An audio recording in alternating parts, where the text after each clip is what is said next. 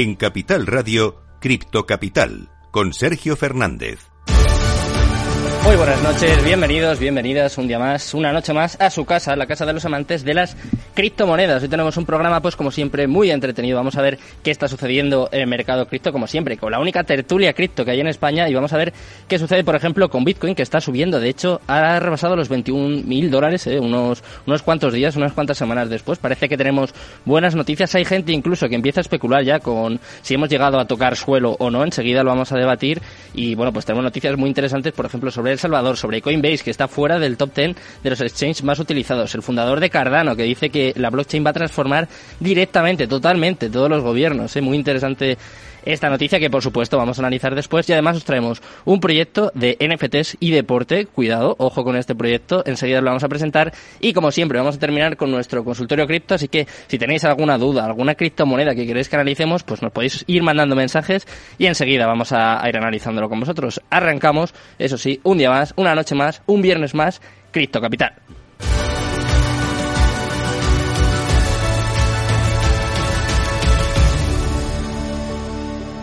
Cripto Capital, el primer programa de criptomonedas de la radio española. Minuto y resultado, top 10. Como siempre, vamos a empezar por lo más importante. Vamos a ver cómo está el mercado cripto en estos momentos y vamos a empezar eh, observando Bitcoin. Está subiendo un 2,38% en las últimas 24 horas hasta los 21.126 dólares. Hacía tiempo que no veíamos esta cifra y parece que empieza a recuperar un poquito el activo más importante y, por supuesto, pues está arrastrando a las demás. Como por ejemplo, en segundo lugar, Ethereum subiendo un 5,77% hasta los 1.264 dólares. Eh. Bastante fuerza en el día de hoy para Ethereum. Tercer lugar para Tether, la stablecoin, que está en cero subiendo un 0,01% hasta el 0,99 dólares. Esta no se contagia. No de Coin tampoco. En cuarto lugar, eh, está negativo por muy poquito, se deja un 0,02% hasta los 0,99 dólares. Quinto lugar para Binance, también en positivo, también con fuerza y subiendo un 1,74% hasta los 241,76 dólares. En sexto lugar está su stablecoin Binance USD que sube un 0,08% y está clavada en el dólar. Séptimo lugar para Ripple, también subiendo hoy un 1,91% arriba hasta los 0,33 dólares. En octavo lugar, Cardano también en positivo, también en verde, está subiendo un 1,66% hasta los 0,44 dólares. Solana en noveno lugar, la que más fuerte viene hoy, 6,27% arriba hasta los 38,73 dólares y cerrando el top 10 también en positivo vemos hoy a Dogecoin 1,76% arriba hasta los 0,06 dólares. Así está el mercado en estos momentos. Te voy a contar las noticias más importantes de las últimas horas. Vamos con las cripto noticias.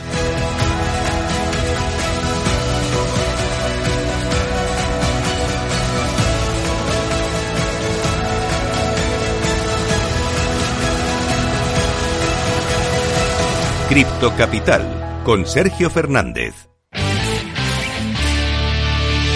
Cripto Noticias. Empezamos, como siempre, a repasar toda la actualidad del mundo cripto y vamos a empezar, pues como siempre, por Bitcoin. Hay unos datos que sugieren que Bitcoin es mejor inversión que el SP500 a pesar de la volatilidad. En medio de la inflación global y una crisis que ha asumido el mercado de las criptomonedas en las últimas semanas, el activo insignia, es decir, Bitcoin, y su correlación con alguna de las bolsas más importantes, están llamando cada vez más la atención de los inversores y de los analistas. Uno de ellos es un destacado criptoanalista y es inversor institucional con 25 años de experiencia en los mercados financieros, como, conocido como Plan B, que publicó un gráfico en su cuenta de Twitter demostrando una relación de correlación lineal entre los activos tradicionales y Bitcoin. Según este gráfico, que compara un crecimiento de 10 años tanto del SP500 como del Bitcoin, los precios promedio del SP500 han aumentado cuatro veces, alrededor de 1.000 dólares a unos 4.000, mientras que los de Bitcoin aumentaron mil veces. ¿eh? Ojo a este dato, en el periodo observado, eh, de hecho, eh, pasaron de 10 dólares a 10.000 dólares, como explicó Plan B, describiendo esto como un hecho espectacular, un dato más que muestra la fortaleza de Bitcoin. Y hablando de Bitcoin, vamos a hablar también de Fortaleza y en este caso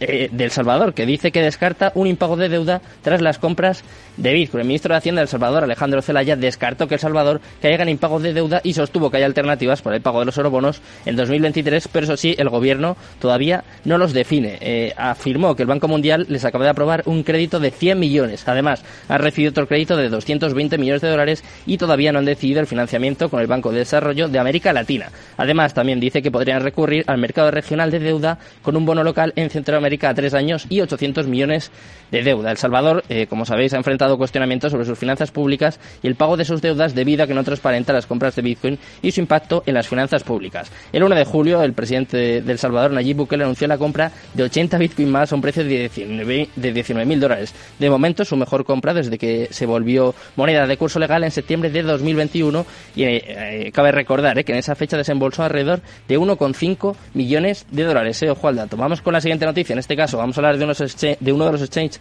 más conocidos que parece que no, no levantan bien las cosas. Estamos hablando de Coinbase, que ha salido del top 10 de exchanges más utilizados y el CEO señala que hay mucha competitividad. A medida que los vientos en contra más amplios derriban el mercado de las criptomonedas, Coinbase Global está saliendo de la lista global de los 10 principales exchanges de activos digitales por volumen. Estos son datos de Bloomberg que citó los datos de Mizuho Securities USA que descubrió que la empresa que cotiza en el Nasdaq ha pasado de ser la cuarta más grande a finales de 2021 a la decimocuarta más grande en este mes. Según Mizuho, la mayor bolsa de Estados Unidos ahora tiene solo una participación de mercado del 2,9% entre las 30 principales bolsas del mundo.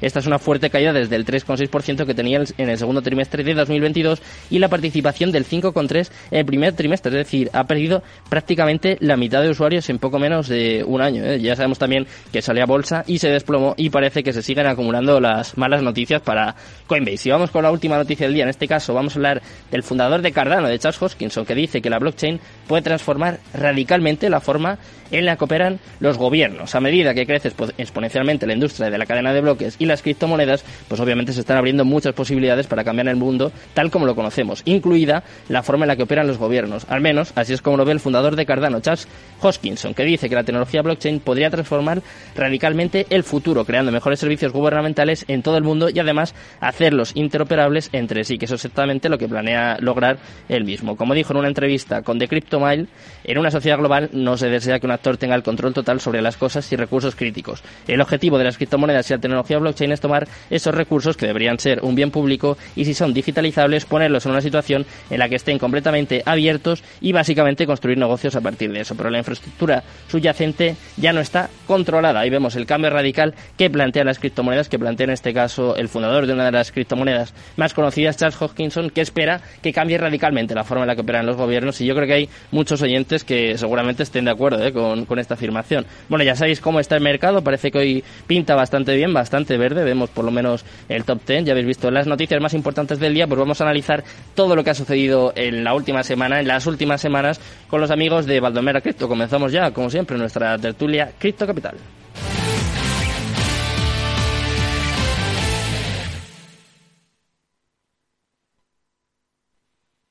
Coinex, haciendo más fácil el trading de criptomonedas. Haz trading en cualquier momento del día. Opera ahora en más de 800 pares de trading solo en coinex.com.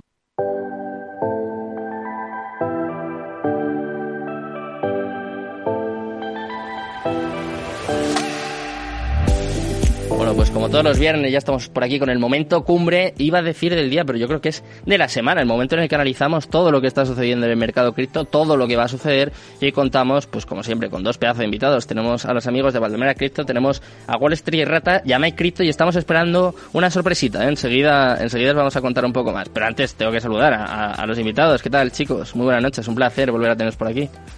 Igualmente, muy buenas. ¿Qué tal? ¿Cómo estamos? Muy bien, muy bien. Ya no te reconozco, ¿eh? Me, cuesta. Ha habido un momento que he dicho, ostras, ostras, ¿quién, quién está hablando? me pongo el filtro, ¿eh? Otra vez, si quieres, pero ya, ya no toca, ya no toca. ¿Qué tal? ¿Todo bien? ¿Bien las últimas semanas? Sí, muy bien. Mike, te oigo flojito. ¿Has hablado? Es que, Mike. Está tímido, Mike. Eh, ¿Se me oye? ahí, ahí está, ahí está, ahí está. Sí, sí, sí, perfecto, perfecto. Bien, bien, ah, bien. Las últimas semanas moviditas muy en, el, en el tema financiero, económico, global, cripto, general. Bastante moviditas. Bueno, ya estabas comentando algunas cosas tú, pero, mm. pero sí, sí, muy, moviditas. Pero no tiene por qué ser malo, ¿eh? Es decir, movidito no es malo. No tiene por qué serlo. Eso es. Totalmente de acuerdo. ¿Qué opinas tú, Mike? Estas últimas semanas, eh, bueno, hemos visto la inflación totalmente disparada en Estados Unidos hasta el 9,1%. Es una barbaridad. Vamos a ver qué sucede con la próxima subida de tipos, hasta dónde puede llegar, eh, que, que mi da. Puede llegar incluso a los 100 puntos básicos. Obviamente esto va a repercutir en la bolsa, va a, repercutir en, en, la economía global y pues terminará afectando también a las cripto, ¿no? Que hay gente que ya empieza, lo comentaba al principio del programa, hay gente que ya empieza a especular con el hecho de que hayamos llegado al suelo y claro, ves todas estas cosas, ves la situación macroeconómica y me parece mm, un poco arriesgado, ¿no? Decir que ya hemos tocado suelo y que ya no va a bajar más. No sé qué, no sé qué pensáis vosotros, pero yo no me atrevería a decirlo, a afirmar algo así. Yo creo que, que eso no se puede saber tan fácilmente. Claro. No se puede saber tan fácilmente.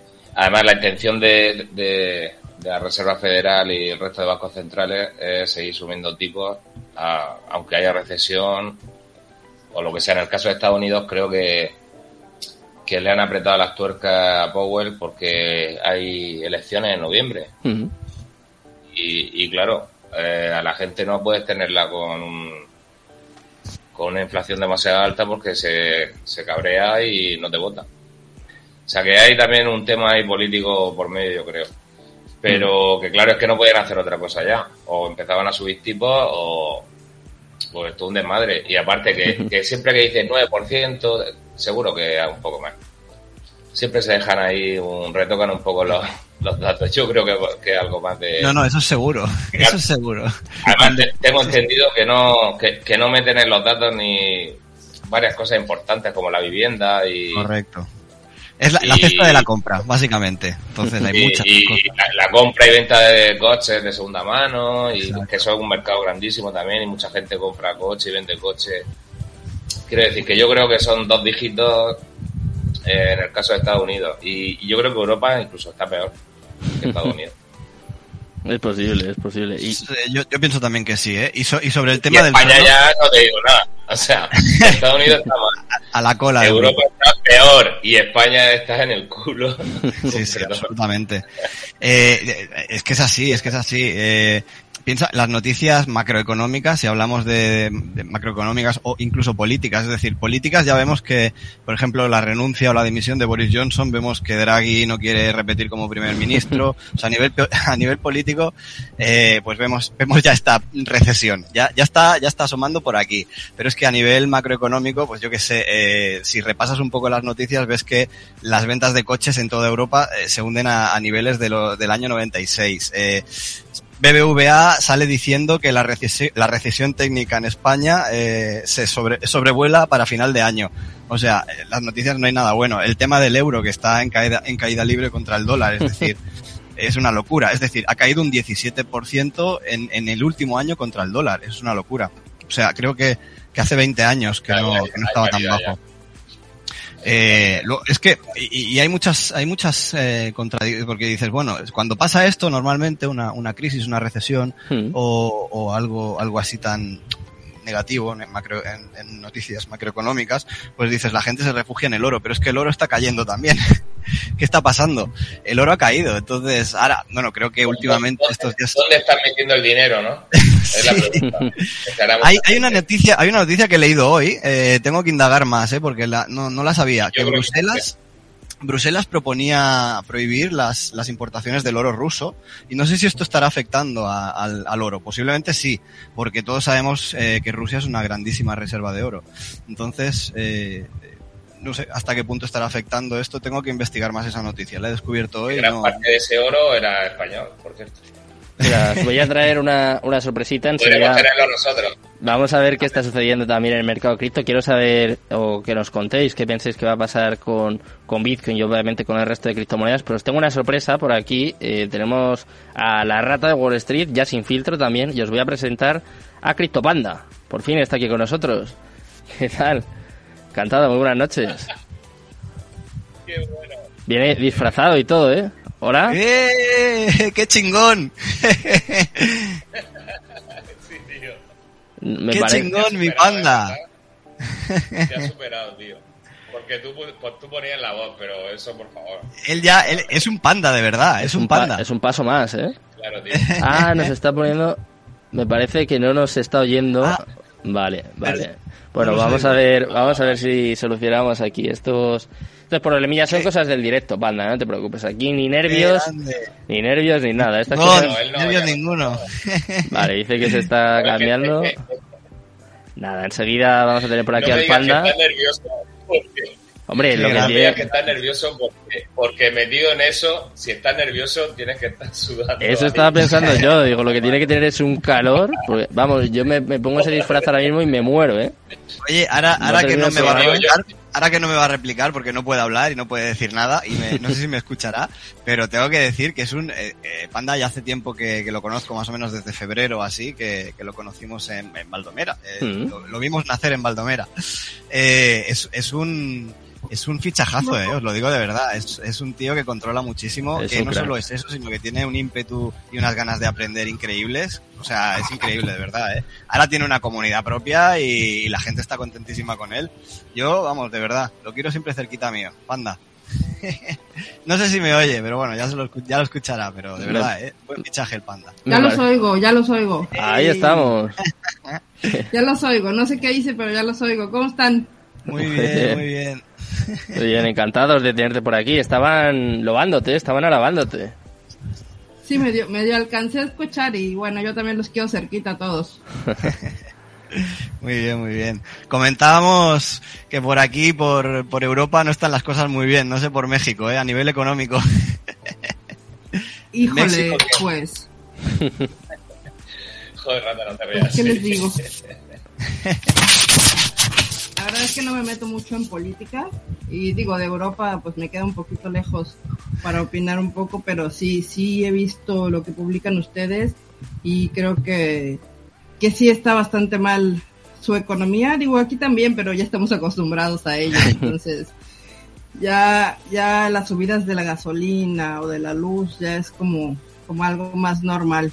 Y bueno, eh, lo que ustedes pagan por gasolina sí, sí es demasiado. Es de locos. En realidad. Y lo que nos queda. y lo que nos queda. Yo el otro día se lo, se lo contaba a mi novia. Fui a la gasolinera y justo delante de mí había unos policías y estuve a puntísimo de poner la denuncia. Lo que pasa es que dije, a ver si, a ver si me van a decir aquí que, a ver si por gracioso encima me, me voy a comer la multa yo.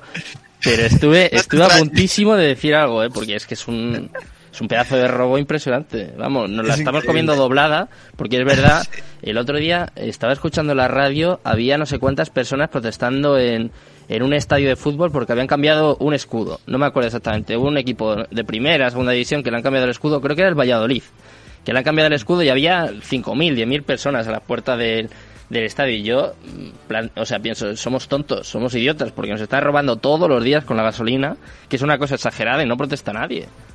Ya. Hablamos mucho, pero no, no se monta nada. Luego, con la que se monta por cualquier tontería, con esto nos la comemos doblada, nos callamos, pagamos. Pero ¿sabes, ¿sabes dónde protestan? ¿Sabes dónde protestan? En Twitter y... en el bar. Ah, en el bar. Sí, bueno, en Twitter, sí, Pero lo que... Todo, es plan de Elon. No sé qué, pero bueno, Sí, sí, sí. Bueno. Lo que, lo que consigue el fútbol, desde luego, a veces da vergüenza, ¿eh? que la gente es verdad que se moviliza por estos temas y por los que realmente importan son, somos borregos que estamos en, en casa encerrados tuiteando y criticando a todo el mundo y nada más. Pero bueno, eh, es cultura, no sé si solo española o, o, generalizada, pero española seguro, vamos, es cultura española ya eso. Totalmente. En fin. Sí, sí, sí. Bueno. Eh, vamos a, a, lo nuestro, si os parece. Vamos a hablar un poquito de, de criptos, de lo que ha pasado con Celsius, Free Arrows Capital. Ayer, si no me equivoco, se paralizaba también la blockchain de, de Celo, ¿eh? un proyecto además muy serio, muy, muy importante. Y sin embargo, eh, yo la sensación que tengo es que está pasando de todo y las criptos aguantan. O sea, al final Bitcoin, ¿cuál ha sido el, el suelo? 17.000, 18.000, pero no, no que más, ¿no? Da la sensación de que pase lo que pase, eh, las criptos siguen con fuerza. De hecho, bueno, están subiendo en las últimas horas. La semana pasada la cerraron en positivo. No sé si vosotros os esperabais esto, pero yo creo que están demostrando su fortaleza una vez más, ¿no? Bueno, estamos en, un rango, ¿eh? Ahora mismo, eh, siempre por lo mismo, estamos en un rango, estamos en un, en un canal bajista desde hace muchos meses, que se está respetando al 100% de momento. Eh, y no tiene visos de, que se vaya a dejar de respetar. Es decir, estamos, ahora mismo estoy en TradingView mirando mm. y estamos totalmente ahí, o sea, estamos, estamos rangueando con, con, con rango y bajada, es decir, ahora mismo, pues eh, igual hay un rebote a 22, pero volveremos a bajar. El suelo, como decía Mike, no se sabe, nadie lo sabe. Sí que es verdad que si hay que mojarse, yo te digo que mi opinión, o la, la opinión nuestra, la opinión de Valdomera, es que es muy probable que, que hagamos mínimo, mínimo más mínimo del que hemos visto no sé si serán 15, no sé si serán 16, si serán 12, eso no lo sé. Pero esa es mi opinión, eh, que tiene que, que, haber otra bajadita importante. Eh, pero bueno, eh, realmente no lo sabe nadie. Lo que sí que estamos es en un rango dentro de un canal bajista y, y, respetándose. Es decir, tampoco está pasando nada sorprendente. Por ejemplo, días como hoy sí que hay ciertos indicadores que apuntaban a, a caída y la verdad que está, está aguantando bastante, incluso repuntando un poquito. Mm. Eh, nos, nos ha jodido algunos shorts hoy, pero, pero bueno. Eh... Vaya mierda, tío. Sí, sí, porque es que ahí eh, todo apuntaba, todo apuntaba a. Y, me han estafado, tío. Nos han estafado, nos han estafado. Oye, habéis visto que he conseguido cambiar el diseño y todo, ¿eh? Habéis visto que estoy a todo. Llevamos, desde que ha empezado el programa, voy a confesarlo, ¿eh? ya que esto en la radio hay gente que igual nos está viendo en Twitch, hay gente que igual no, llevamos desde que hemos empezado el programa, de hecho me ha escrito mi padre, diciendo, oye, que no salen los invitados, que no salen los invitados, está aquí Jorge el técnico volviéndose loco, y me pues, llevo trasteando desde que hemos empezado el programa, digo, por mis narices, que lo consigo, y como veis, ya vemos a, a Panda, pero os vemos también a vosotros, bueno, vemos el logo, obviamente, de Valdomera Crypto, vemos también el de Mike, que alguna vez también me tengo que poner una medallita yo, que estoy aquí a mil cosas, pero Exacto, sí, sí, sí, pero, pero sale todo adelante, muy bien, muy bien.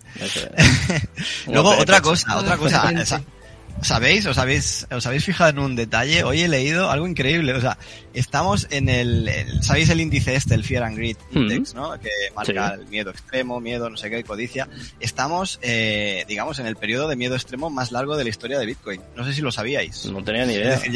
Sí, llevamos 70 días seguidos en miedo extremo y, na, y no, no, digamos, nunca había pasado esto desde que nació Bitcoin o desde que nació este indicador, mejor dicho. Mm. o sea que, que, bueno, es un dato a tener en cuenta. Yo no sé, realmente no sé quién, quién hace marcar este, este indicador, será el retail. Yo no veo a las, ballen, a las ballenas o a, yo que sé, a Michael Saylor en miedo extremo, sinceramente, o a Bukele.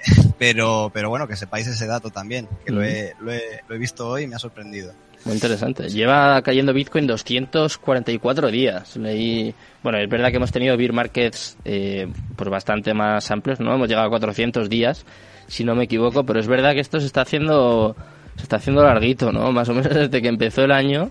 Es verdad que no, no para de caer y sobre todo lo, lo que tú dices, ¿no? Que quizás sea manipulación, básicamente, porque yo recuerdo sí. desde la primera vez que entrasteis aquí, claro. dijisteis, estamos en un rango de pues no sé, cada uno tendrá un poco su opinión, de 20 a 40, 50, lo que, lo que opine cada uno, pero que estamos ahí no nos movemos, que no, no es que nos vayamos a ir a cero, ¿no? Como... Sí, sí, es verdad. Nos no, quiere hacer creer, no. yo creo, algunos. Sí, sí, claro. Eh, bueno.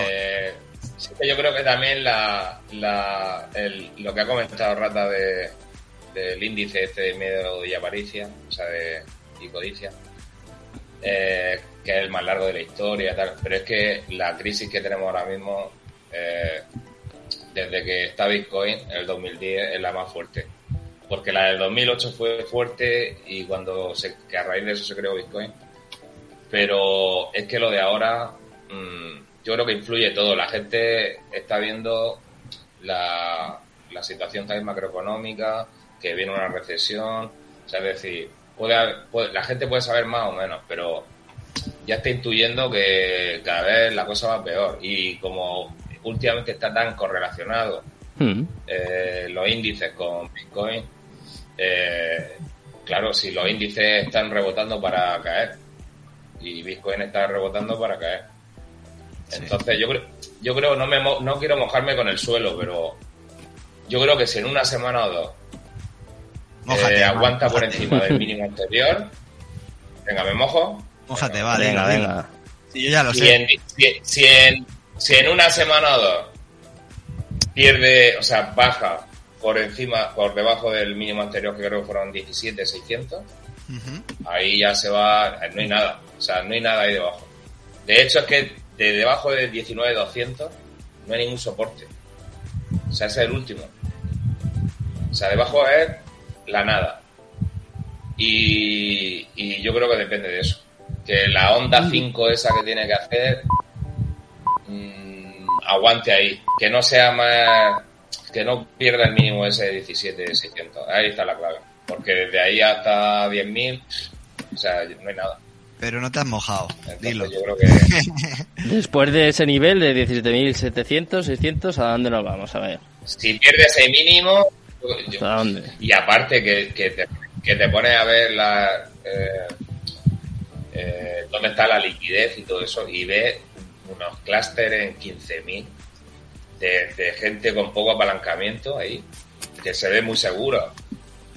Pero es que mm, cuando estábamos en 40.000, por ejemplo, había un clúster en 26.000 o en 24.000, grandísimo Hmm. o con un por uno o un por dos o, o poquísimo apalancamiento, ¿no? Y estaban convencidísimos seguros que no lo iban a liquidar. Pues estamos en 21. O sea, quiero decir que porque parezca lejano los 14 o los 13, o- hay mucha liquidez ahí y al final van a ir, van a ir, yo creo, a ello. A los 14, los 13. Nadie está a salvo. Si es que es futuro, si es que es, el negocio ese. Da igual, si te apalancas, da igual que pongas el stop eh, a, a 80 mil millones de distancia. Van a ir allí, antes o después. ¿Por qué? Porque está manipulado todo. Eh, faltan años para que estas cosas dejen de pasar con tanta con tanta asiduidad, digamos. Sí, Hmm. sí. Y eso, porque sabemos ya que el market cap es muy pequeño y es muy fácil para las ballenas pues hacer estas cosas. Y es como comentaba Rata, estamos en un rango que el, digamos la par- el máximo de este rango desde la última caída fuerte que hubo sería los 22.600 el y luego al- en contraposición el mínimo 17.600 que no ha ido todavía ni a por esos 22.600 ni a por esos 17, ¿eh? 600. Está como en un mini rango ahí dentro de ese rango de 19 y pico hasta 22 o 22 200 o así Hmm. y ahora parece que quiere ir a la parte alta de ese rango que hay dentro. Pero es que va a caer. O sea, por, por mucho que suba, como si sube a 22, ven- venga, que 23 o 22, me da igual. Si es que lo- va a caer otra vez. Por, por yo qué sé, porque lo dice el, el gráfico y porque por la situación macroeconómica y por porque sí, por la liquidez que hay debajo a, a, a precios más a lo que te he comentado de 13, 14, 12, hay mucha gente ahí a- apalancada, ¿eh? Hmm. Y esto es por, por bueno, todas esas cosas yo creo que, que va a caer. Pero depende de eso, de que no pierda, si no pierde los 17.600, ahí hay esperanza de que pueda intentar rebotar a buscar la... Si es que mira, si es que ni está buscando, ni llega a la media de 55 periodos, eh, eh, cuando tiene patrón de subida Hmm. en el diario, ni llega a la media. O sea, es que ni, ni llega siquiera. Y ha estado haciendo el tonto mucho tiempo. Y se le acaba el tiempo para, para reaccionar. Entonces va a caer, seguramente. Y si empieza a recuperar un poco la economía, Sí, Mike, ya. por ejemplo, tú ponte que la Reserva Federal en lugar de 100 puntos básicos sube 75 o incluso 50 y empiezan a controlar un poquito la inflación, empiezan a salir noticias positivas, que es normalmente la forma que tienen de manipular el mercado, ¿no? Con las cripto yo creo que, que más, pero vamos, que en las bolsas también influye. Eh, si suceden todas estas cosas, que son hipótesis, ¿habría un cambio de tendencia, tú crees? O... si suceden esas cosas, si, si suceden esas cosas, entonces no perderemos los 17.600. claro. Ahí te quedas, puede ser, pero no subimos ser, más, Puede ser. pero no subimos ni a No, subir- 30. Subir hay que subir, pero, pero la subida, la subida que tú ser, eh, sí. Yo ando bullish, yo ando bullish. Eso habría- hay que ir viendo. la subida, la- Hay que, hay que, hay que, eso habría que ir viéndolo poco a poco. Sergio, de una cifra, ¿de, de qué subida hablas? Pues, ¿Cuándo volveremos a ver los, cuánto? 40 por lo menos. Los 40. ¿Cuándo volveremos a ver los 40? 40. Para, para, para volver a ver esas cifras, mi opinión, eh, tenemos que empezar a ver la luz del final El del túnel. viene. El túnel en el que estamos entrando hoy. El año que viene, o sea, este año no vemos los 40, pensáis. Yo O sea, yo, que no. yo empecé preguntando que si íbamos a ver máximos históricos, ¿eh? O sea, para que os hagáis una idea. En las primeras sí, sí. tertulias yo decía, bueno, ¿Qué dijimos? se- ¿Qué dijimos? 80, 80. Oye, yo tenía invitados aquí al principio que decían 80, 100. En la primera, en la, en la primera tertulia, ¿qué precio tenía Bitcoin? Es que ni, ni me acuerdo ya. ¿Os acordáis? Lo mismo. Que 35 lo por ahí, mismo. puede ser, Sí, 30, 30, 35. 30, 30 y algo, 40. Más de 30. ¿Qué, qué dijimos, Sergio? Decíamos dijimos, que nos íbamos a 20, ¿no? Sí, sí, sí. Sí, sí. Programa, Vosotros sí, vosotros estáis siendo eh, fieles a bueno a vuestro discurso, pero es verdad que yo las primeras tertulias que hicimos aquí eh, fueron diciembre, enero más o menos, y yo de verdad que, o sea, he escuchado 80, 100, 120. Yo tengo, Sergio, tengo una lista, bueno, tengo, tenemos, Está Mike apuntado. y yo, tenemos una lista eh, de gente a la que tenemos que teñirle el pelo, raparles eh, y muchas cosas. ¿Sí o no, Mike? Sí, Lo totalmente. tenéis apuntado. Bueno, Claro, algunos, sí. algunos incluso nos tienen que dar un ledger, eh, etcétera, etcétera. Gente que, que está Joder, muy... es verdad, no me acordaba. Sí, sí, sí, no te preocupes. Que ya Hay te una cuenta que me dijo cuando estábamos, cuando estábamos en, no sé, en 30 o no me acuerdo. O en 40, O sí. sea, un precio bastante lejano de, de eso. Hmm. Y comenté algo de los 14, ¿no? Y me dijo, si, si toca 14, te doy mi ledger. Y estamos hablando de una persona de que está en Twitter, que lleva un montón de tiempo, Que lleva en Bitcoin desde el 2016 o 2017 haciendo DCA. Según Yo dice. no quiero saber lo que tiene el ledger ese, pero, pero Bueno, con que olvídate. me diera una parte me conformo. Da igual, no, no, eso no, Ya, a pero- ver, es- son vaciladas, pero, pero que me refiero que si nosotros Ya, nuestra visión pero- siempre ha sido la, Hombre, si la- me da la un realista. poco no me quejo, yo qué sé. Nu- Nuestra visión siempre ha sido la realista, es decir, no, Claro. no nos ciega, no nos ciega, eh, no nos ciega Bitcoin eh, por un motivo, eh, simplemente porque, porque el que tiene la visión realista y sabe ver en qué dirección vamos, le sabe sacar partido, es decir, Claro. intentamos, intentamos que a las velas rojas, eh, pues eh, sacarle profits de alguna manera. Entonces, no hay, no hay problema en este sentido. Si tú sabes leer eso, vas a recoger beneficios.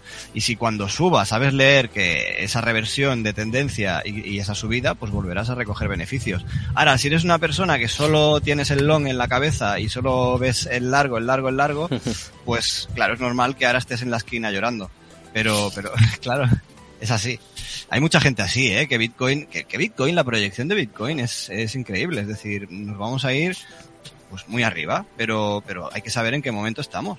Y, y, y, y esto, esto ya tenía avisos de, de saberse hace, hace meses. De hecho, fu- fuimos muy taxativos cuando nos preguntaste, ¿qué? El panorama Bitcoin. Yo, yo era super bullish, Sí, pero cuando se podía ser. El año pasado, el año pasado éramos... yo era super bullish Claro. en, en- Hombre, normal. en, en octubre, o, Claro. octubre, no- noviembre, tal. Sí, En diciembre, en, en diciembre, a finales de diciembre, dio patrón de caída el mensual. El gráfico mensual, el- el- a finales de diciembre, dio patrón de caída, que fue cuando empezó la caída de, no sé, estaba en 52 o algo así. Y ahí dio patrón de caída el mensual. Y el mensual es para uno o dos años. Es decir, que, que ahí ya había indicios de, de que esto iba a pasar. O sea que básicamente Eso lo que podemos esperar es que vamos a estar vamos a estar chungos hasta que se acerque el Halloween. Básicamente, puede ser un poco la reflexión. ¿no? podría ser, podría ser un buen análisis. Desde El, luego el esto... año, el año que viene ya se puede ir viendo. Sí. Eh, Esto hay que irlo viendo, o sea, eh, paso a paso, ¿no? Y ahora, ahora lo que se ve es que este año va a ser así, de rango y caída, repunte mínimo, rango, caída. Eh, este año va a ser así. El que viene, pues es, vamos viendo gráficos. Como nos vas a invitar más veces, iremos hablando. Hombre, por supuesto. Y, eh, voy a invitar más veces a, a Panda, que nos está, nos está escribiendo por aquí Tekel Trace, mira, eh, que nos está diciendo que quiere conocer su opinión. Que si se arriesga a dar su opinión sobre el suelo también, y obviamente lo dice, lo voy a decir yo también, sabemos que no es un consejo de inversión, por supuesto, pero quiere saber un poco cuál es el panorama que plantea aquí CryptoPanda. Están deseando escucharte los oyentes, los, los espectadores. ¿Qué piensas tú? Tú has dicho que eres bullish, ¿no? O sea, ¿tú piensas que vamos un poquito para arriba ahora?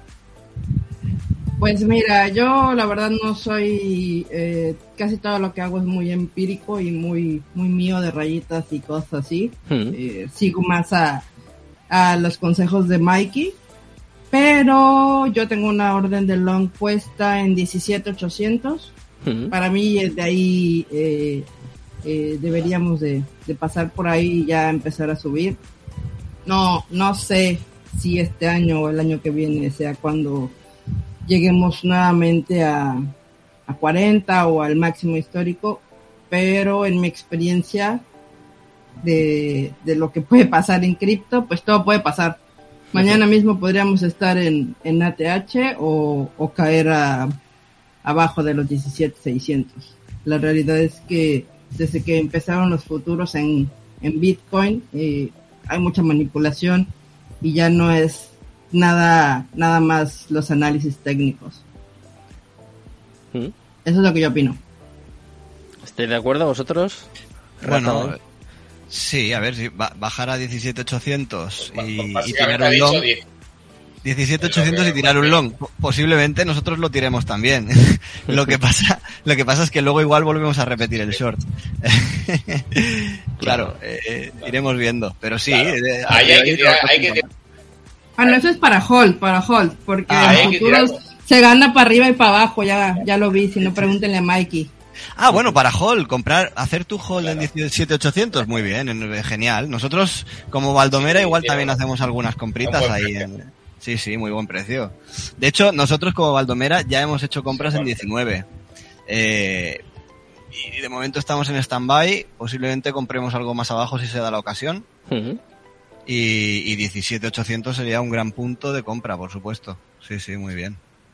O sea, ahora es, ahora es un momento para hacer DCAs, como hemos dicho otras veces, para ir promediando, pues por ejemplo, lo habéis visto, ¿no? Que lo he comentado al principio del programa, que la Sí. mejor compra que ha hecho El Salvador hasta ahora, pues fue en fue en 19.000. O sea, en ese caso, eh, no sé, es la forma de ir cubriéndose quizás, ¿no? De, de cara al futuro. Ir bajando Sí, el precio promedio y pues ahora a lo mejor dices, ostras, eh, que esto igual cae más, pero igual el año que viene eh, pues ha hecho un por dos, un por tres y dices, ostras, que, que esta jugada ha sido buena, ¿no? Sí, tanto y tanto. Eh, De hecho, es que esto, dentro de tres años, eh, el que haya comprado en 17 y en 20, ¿qué más da? Es que, Claro. es que va a ser lo mismo, va a ser lo mismo. Esto es como, como cuando tienes, yo qué sé, un niño de 5 años y otro de 9 y, y hay mucha diferencia, ¿no? Pero cuando tienen 30 y 34 es lo mismo. O sea, se van juntos de fiesta, eh, no hay diferencias en esa edad. Pues, eh, pues es que esto es lo mismo. Quien compre en 17 o en 20, ¿qué más da? Eh, de aquí tres años o cuatro habrán comprado muy bien ambos. Sí, sí. Pero bueno, si puedo comprar en 17, Hombre, que soy la rata. claro. Sí, si, te puedes, si te puedes ahorrar unos dólares, unos dólares pues mira. Siempre, Pero siempre, con siempre. Bitcoin la gente no tiene, no tiene que no tiene que rayarse con eso de, No. a- de ir a, a rascar el último dólar. Y joder, si dentro de 10 años, si has comprado en 19, 17, 22, 24, eh, cuando veas lo que tienes, eh, vas a ser feliz. o sea que, Sí, sí. que no hay que tampoco ir con rascando ahí hasta el último con Bitcoin, no. Pero hombre, si compras en 14 en vez de en 18, pues mira, pues, Ahí, ahí ya te ha dado una pista, Vale. ¿eh, Sergio? pero que tampoco hay. Sí, sí, sí, ya... Para, para, para el spot, ¿eh? Yo ya tengo las zonas apuntadas, ¿eh? Para, el no- spot. Y, y- y yo lo, Bueno, yo lo que haría en ese caso mí. es, pues yo qué sé, muy bien. comprar un porcentaje, eh, baja 18, pues un 10%, baja 17, otro, otro 10, Claro. y así, porque tampoco estamos seguros de que vaya a caer, y- o a lo mejor sí cae, como hemos comentado, a, a 10.000 o 12.000. Eh, yo creo que es mejor no, no, no comprar de golpe todo lo que tienes eh, en spot. Yo y de- luego en futuro, en 17.800, como di- como dice Panda, eh, hay un long. Claro. Y si sigue cayendo, te sacará el stop. Vale, vale, de acuerdo. Pero ahí hay que poner un long. Por si vuelve otra vez a rebotar. Porque a lo mejor vuelve otra vez al rango, vuelve a 21 otra vez. Hay mucho y año por entonces a la siguiente ya sí que se va. Claro, es que es lo que pasa. Que cuando la gente, incluido yo, Eso es una cosa que, que no lo puedes evitar, ¿no? Cuando ves que está cayendo, pues dices, joder, va a caer. Está cayendo, va a caer más. Y cuando ves que está subiendo mucho, pues, ay, está subiendo mucho. Pero eso, y eso, crees que a lo mejor va a subir un poco más. eso es Un poco más de lo que lo va a hacer. Eso es perseguir la vela Pero que somos personas. sí, la, men- la mente nos Las tira. emociones, ¿no? Es que Al final, ahí está la manipulación, ¿no? Básicamente. Exacto, somos es- nuestro peor enemi- enemigo. Claro. Somos nuestro peor enemigo nosotros. La cabeza es la que Que realmente intentamos, eh, que intentamos controlarlo, pero, sí, pero sí, sí, sí, sí. al final, pues, De hecho, eh, aunque las- sea un segundo, te le pasa por la cabeza. Aunque luego digas, no, no, no, que va, que, que estás diciendo, que va. Si esto ni se va a ir a 100.000, ni se va a ir a cero. Esto poco a poco, paso a paso. Las mejores operaciones se hacen aislado, es decir, sin leer chats, sin leer grupos, sin leer Twitter, sin leer nada, simplemente mirando el gráfico y siguiendo tu estrategia, tu sistema, que te puede fallar, pero, pero si sigues tu sistema y tu estrategia sin dejarte influir, al final le das bien. Eh, ahora, si, si alguien te mete la duda en la cabeza ya, lees algún comentario, hostia, eh, pues igual en vez de long es short, no sé qué, tal, ahí ya empiezas a dudar. por y eso no, por eso no he leído nada. Hoy, hoy no hemos tenido buen día, ¿eh? por eso, pero bueno. Eh, que Por eso hay no he leído ¿Por qué? nada, nada. ¿Qué ha Hoy, hoy, bueno, Hoy hoy, no he entrado, hoy todos los patrones- no he entrado en ¿Vamos mal? Twitter, Sí, hoy nos han, nos han fastidiado cuatro trades. Bueno, a ver, con stop puesto de un 2%, pero, pero, es decir, que a ver, cuando perdemos, perdemos como mucho un 2%, tenemos esa política de, del stop loss, Mm. es, es in- eh, vamos, Sí, pero, es, pero es tengo, tengo novedades. Ahora, luego, luego lo comentamos, pero que vamos, que el día en general... en directo. Eh, Ah, bueno, pues dilas, dilas en directo, porque no las sé ni yo. A ver, ¿qué, qué novedades? Cuenta, Mikey. Cuenta, dale. sí, yo por- ¿Sí? ¿Qué estamos? Oye. ¿Qué ha pasado aquí? No, que sí, que hemos, hemos intentado hemos intentado varios shorts que han Mm. fallido y un Sí. desastre. Porque yo no entiendo, no sé, me ha sorprendido mucho la verdad. Porque con patrones de divergencias bajistas en qui- en 15 minutos, una hora y tal, y ha seguido subiendo. Y sin tener liquidez por parte de los shorts, o sea, todo limpia de shorts y toda la liquidez por debajo y seguía subiendo. Entonces, claro, mm, hemos intentado ahí meter un short. Venga, a partir de aquí, pues probablemente pueda bajar. Nada. Bueno, bueno. Eh, fuera. Pero mira, justo lo que hemos Venga, comentado eh, antes de- del programa, aquí- ¿eh? Justo lo que hemos comentado antes del programa, 21.200 y para abajo. Mira lo que está haciendo. Estoy mirando TradingView ahora, ¿eh? 21.204 y para abajo. O sea, No puedes, yo ni puedo ver nada. una clavada, ¿eh? Claro, ¿Has tirado algún short, Mike? claro, pero sí. Ah, bien, bien, bien. Con e- Claro, he dejado una orden en, Pues- 20.185. ¿eh? Entrado por 15 dólares y catapum. Milimétrico, perfecto. Entonces, mira, vamos a salvar la noche entonces. perfecto, perfecto. Muy bien. No puedo entrar a mi Bing X porque no me reconoce. Vaya, pues claro, pues con la máscara que llevas. Claro. Lástima, Quítate, quítate. No puedo ver el trade. Quítate el disfraz ese, hombre, si no, no. No. No, sí estoy bien. Está bien, es el panda. Yo, yo soy el primero que, chingón, que panda. defiende, que defiende Eh, la imagen que quiera dar cada uno y, y me parece genial. El panda, yo me lo quiero así Sí, mucho. sí, sí. Más, más, un abrazo más tierno le doy. Eh, eh, Así Igualmente. es que, es que dan ganas de, de- Si pudiera, te achuchaba, te lo claro, juro. O sea, que eres. eh, qué grande. eh, oh, hombre, ya. Ya se me manda un beso. Ya te has Estoy, entrando en, en, en BinX, eh, a ver qué, a ver qué has hecho. Esta operación va a ser buena. Oye, luego quiero que me habléis, por cierto, hablando de Bing X, que sé que tenéis una competencia, ¿no? Tenéis ahí un torneo que quiero que me... Sí, sí, sí, sí, Sí, ¿no? es tremendo, es Sí. tremendo. Mira, eh, Binex, Cuéntame. la verdad, no, sé por qué le caemos tan bien, eh, la verdad. o sea, nos ofreció un, Haréis algo bien. una colaboración, nos ofreció un partner, una colaboración, que desde aquí le mando un saludo a Jorge de Binex, que siempre pensando en nosotros, eh, nos ayuda muchísimo y nos ofrece muchísima, muchísima ayuda, ¿no? En el sentido este de, de dar, abrirnos puertas. Entonces ahora nos ha, nos ha, nos ha invitado a un torneo, nos invitó a un torneo, eh, VST en, en, la Panamá Blockchain Summit, que, que, fue muy bien. Es un, es un torneo que es eh, no, no, usas dinero real, es VST, que en BinX es el dinero demo, por decirlo de alguna manera. Tienes una cuenta con 100.000 dólares, fake, es decir, no son dólares. Eh, y bueno, y tradeas con esos, con esos 100.000 VSTs. Eh, en una serie de días, en lo que dure el torneo, y los beneficios que generes, pues el que genere más beneficios gana. Gana premios reales, gana USDTs. O sea, mm, no puedes perder nada, pero sin embargo sí que puedes ganar. Eh, no solo dólares, sino que vas a ganar en, en experiencia, es decir, vas a, vas a tradear con gente. Tenemos un grupo en el que vamos a comentar esos trades.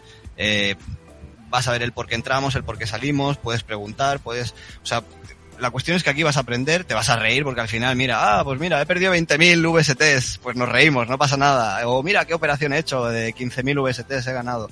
Eh, claro, pues es, al final es con risas y al final, pues tienes opciones de, de ganar hasta 1.000 dólares reales. Ostras. Y luego aparte también a nivel Valdomera, a nivel Valdomera, o sea, un, porque esta es una competición eh, a nivel BinX, que habrá muchísima gente compitiendo y realmente hacer un podio aquí es... Eh, vamos, es muy, muy difícil. Entonces, a nivel Valdomera, eh, la gente que compita con nosotros, referidos con nosotros y estén en ese grupo que hemos creado, eh, pues van a tener un, vamos a hacer un podio nuestro, con USDTs nuestros. Bueno. ¿eh? O sea, vamos a repartir 50 dólares. Pero que no, todos menos tú, ¿no, Rata? Yo participo, pero a desde aquí, yo participo con mi cuenta de Wall Street Rata, eh, entonces yo participo y haré mis trades, Ah, pero desde aquí en público y en directo digo que si ganara, que no creo, en, en, en, en Baldomera hay gente también muy buena, entonces si ganara yo, yo me comprometo a resortear mis, mi- mis ganancias, simplemente. Participaré para, para divertirme y estar con la gente. Claro, pero tu Pero dinero final no. es- Tu dinero no, ¿no? No, no, no, el ah, dinero de está, Baldomera, que al final, al final tengo que pelearme con Mike y con Joren. pero, pero sí, sí. Somos un equipazo, hombre. Pero bueno, que sí, que se sepa que es eso, que es un, es un torneo muy chulo porque, porque no, no arriesgas nada, te vas a reír, te vas a divertir, vas a aprender y oye, bueno. además tienes posibilidades de ganar algo. El ranking que hacemos en, dentro de Baldomera al final que participen serán 30 personas quizá, entonces al final tienes bastantes posibilidades de hacer un podio y Ujú. llevarte unos dolarillos, unos dolarillos reales. O sea que el, el torneo está muy bien. En el que quiera más información, que entre en el perfil mío de Wall Street Rata o en el de Baldomera Crypto, que allí hay varios tweets publicados de en qué consiste, cómo acceder y todo el rollo. Qué bueno. Así que ya he lanzado ahí mi... Toma ya la cuña, mi- ¿no? Ahí La está. cuña. Bueno, pues mira, ya que estamos hablando de lanzar, voy a ir lanzando yo también algunos vídeos, sabéis que es traición, ¿no? Todos los viernes hay que meter alguno y justo lo hemos comentado, es uno de los protagonistas de, de la semana. Estoy hablando de Mario Draghi, fue presidente del Banco Central Europeo, ahora mismo es presidente de Italia, por lo menos por ahora, ¿no? No sabemos qué va a pasar, si le van a aceptar o no la, la dimisión. Y os voy a enseñar lo que decía sobre Bitcoin y sobre el euro hace unos 14 años, ¿eh? a ver qué os parece. Yo lo ponía por Twitter que me parece que ha envejecido muy mal esta, esta declaración, ¿eh? este vídeo, pero a ver, a ver qué os parece. Well, it's not up to me to tell uh, to tell Italo what he should do. Uh, but frankly, I would think it carefully. Um, you know, a euro today is a euro tomorrow. Its value is stable. The value of Bitcoin oscillates wildly. Uh, of all things, I would not call Bitcoin a currency for this reason, but also for, for another reason. The euro is uh, backed by the European Central Bank. The dollar is backed by the Federal Reserve. Um, currencies are backed by the central banks or their governments. Nobody backs the Bitcoin. I've also seen that many, many of you posted questions about whether the ECB is going to ban Bitcoins or it's going to regulate Bitcoins. Um, I have to say, it's not the ECB's responsibility to do that. Ahí tenemos las declaraciones de Mario Draghi que decía que un euro siempre va a ser un euro. Eh, bueno, eso hay, hay que verlo es desde luego. Sí, la cosa es su valor, ¿no? Porque ahora, pues, si lo comparamos con el dólar es buenísimo. y que tenía Sí, sí. respaldo del Banco Central Europeo, de tal, que bueno, no sé de qué está sirviendo ese, ese respaldo. No sé si se está apoyando en él para caer aún más, pero eh, no sé vosotros, sé cómo habéis vivido esto. Quiero hablar luego también de la situación macroeconómica, de la inflación, pero eh, lo, lo, he dicho estos días en el programa, que parece que tenemos una nueva stablecoin, ¿no? Parece que el Eurocoin va a ser la siguiente. Tenemos el Tether, USDC, USDB y ahora USDE, ¿no? Del euro. No sé, no sé, no sé qué os parece, pero bueno, han envejecido muy mal estas declaraciones. Yo creo que eso es evidente. Me da pena, ¿eh? que yo respeto a Mario Draghi, ¿eh? también tengo que decirlo. Me parece un buen buen economista, pero... Bueno, ya, ya mismo saldrá el, el, el contraindicador Bernardos, pues el contraindicador Draghi, también, ya mismo. dile, dile, dile, Mike, que estamos hablando. A ver, Mike, mira, No, eh, es que no quiero decir lo, lo, lo que realmente pienso, porque Pero bueno. no creo que te censuren, tío, el programa. No pasa nada. Mira, me quedan esta tertulia y otra, o sea que no... ¿Qué dices, Luego- hombre? Sí, claro, luego ya me voy en verano y ya no se acuerdan. joder. Tú, si Ah, decimos algo ahora, tú no te preocupes más que cuando vuelva ya en septiembre ya no se acuerdan. O sea que nada. Todo Tú- se olvida. tú di lo que Bernardo. Hombre, ya sabemos que, que, que toda esta gente son unos sinvergüenzas. Ah, O bueno, sea, yo pero no sé eso... si mira lo que ha dicho.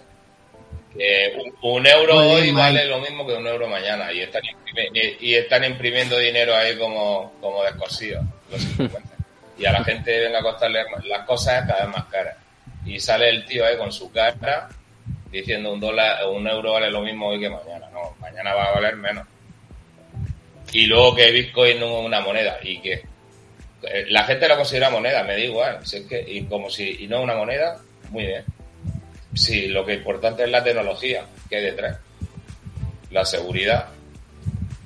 Eh, soluciona la inflación. O sea, y, y, ¿y qué pasa si no una moneda? Uy, qué miedo. Qué miedo me da. O sea, es que, es que, es que de verdad dicen unas cosas esta gente. Por eso no Bueno, veo la tele, ni la si noticia, el- ni nada de eso, porque Si hacen son payasos, unos hacen el euro electrónico, eh, si hacen el euro electrónico y todo va abocado a, a eliminar el, el dinero el dinero en efectivo, pues al final esa, esa teoría tampoco servirá para ellos. Es decir, pues el euro tampoco será una moneda ya. Claro. Entonces, eh, que son tonterías. Sí, Sí, es es- que, es- en realidad el, el dinero el, el dinero en efectivo es, es el 4% del dinero que hay. El otro 96 es, es- es mentira. Sea, es mentira. O sea, no, es, un, es un número que ves en, el, en, el, en, en la cartilla de ahorro o lo que tenga cada uno en, su, en, tu aplicación o lo que sea. Y no existe eso en realidad. O sea que sí, sí, sí, totalmente. Es así, no es sé, así. yo- es que dice unas cosas que yo creo que se está riendo en realidad por dentro, porque el tío lo sabe. El tío Hombre, sabe que esto lo, es- lo que estoy diciendo. Esto es de hace años, Mike. diciendo, A lo a mejor ver, no sabía lo que era Bitcoin, no sabía lo que iba a pasar en la economía. Ah, bueno, de hace años. Claro. ¿De qué Nadie año? sabe todavía. No, Me parece que es adopción. me parece que es de 2013. Dicho ya antes de 2008, me parece que es un poco más tarde. Me- igual es cuando Ah, era vale, presidente del Banco Central Europeo. Bueno. sí, pero no es de ayer ni Vale, hace una semana. bueno. Que tiene algo de excusa, algo más de excusa, por lo Sí, menos. Va- vale, vale. Claro. Sí, eh, Claro, bueno, sí, bueno, claro, a ver, en 2013... Que a día de hoy lo dice Christine Lagarde, ¿eh? O sea que ahora mismo Christine Lagarde firma esas declaraciones y, y es la que Sí. ostentará su cargo, ¿sabes? Que, o sea, no, Claro, esa no te voy a quitar tu argumento, ¿eh? Pero... Esa, e- esa es. Madre mía, qué desastre. qué desastre de mujer, Dios mío. Sí, Eh, Esa es increíble ya. Porque esa lo dice ahora. Claro, es que eso, eso sí que no Lo tiene excusa. pero a, a ver, a ver, es que, Hace es que, años, ojo, bueno. están, están protegiendo su Pero- chiringuito. Pero bueno, que el tío. Hay que decirlo. el tío- Hay que Vale, decirlo, que hay que el, decirlo, tío- ¿vale? el, el Draghi en 2013 no, no sabía a lo mejor, no- pero porque no lo entendía lo que era. Si lo Claro. hubiera leído y lo hubiera entendido, Pero- sabría pero lo que la- era en el 2013 o en el, o en el 2050. Da igual. Pero Lagarde, Lagarde pero, pero, pero lo que es cierto, sí, esa es así. Pero eh, ese hombre, de todas maneras, aunque no supiera lo que era Bitcoin o lo que sea, era director del Banco Central Europeo y sabe toda la movida de la teoría monetaria moderna, de la impresión de dinero, y está ahí en el ajo, igual, aun- aunque no entienda Bitcoin.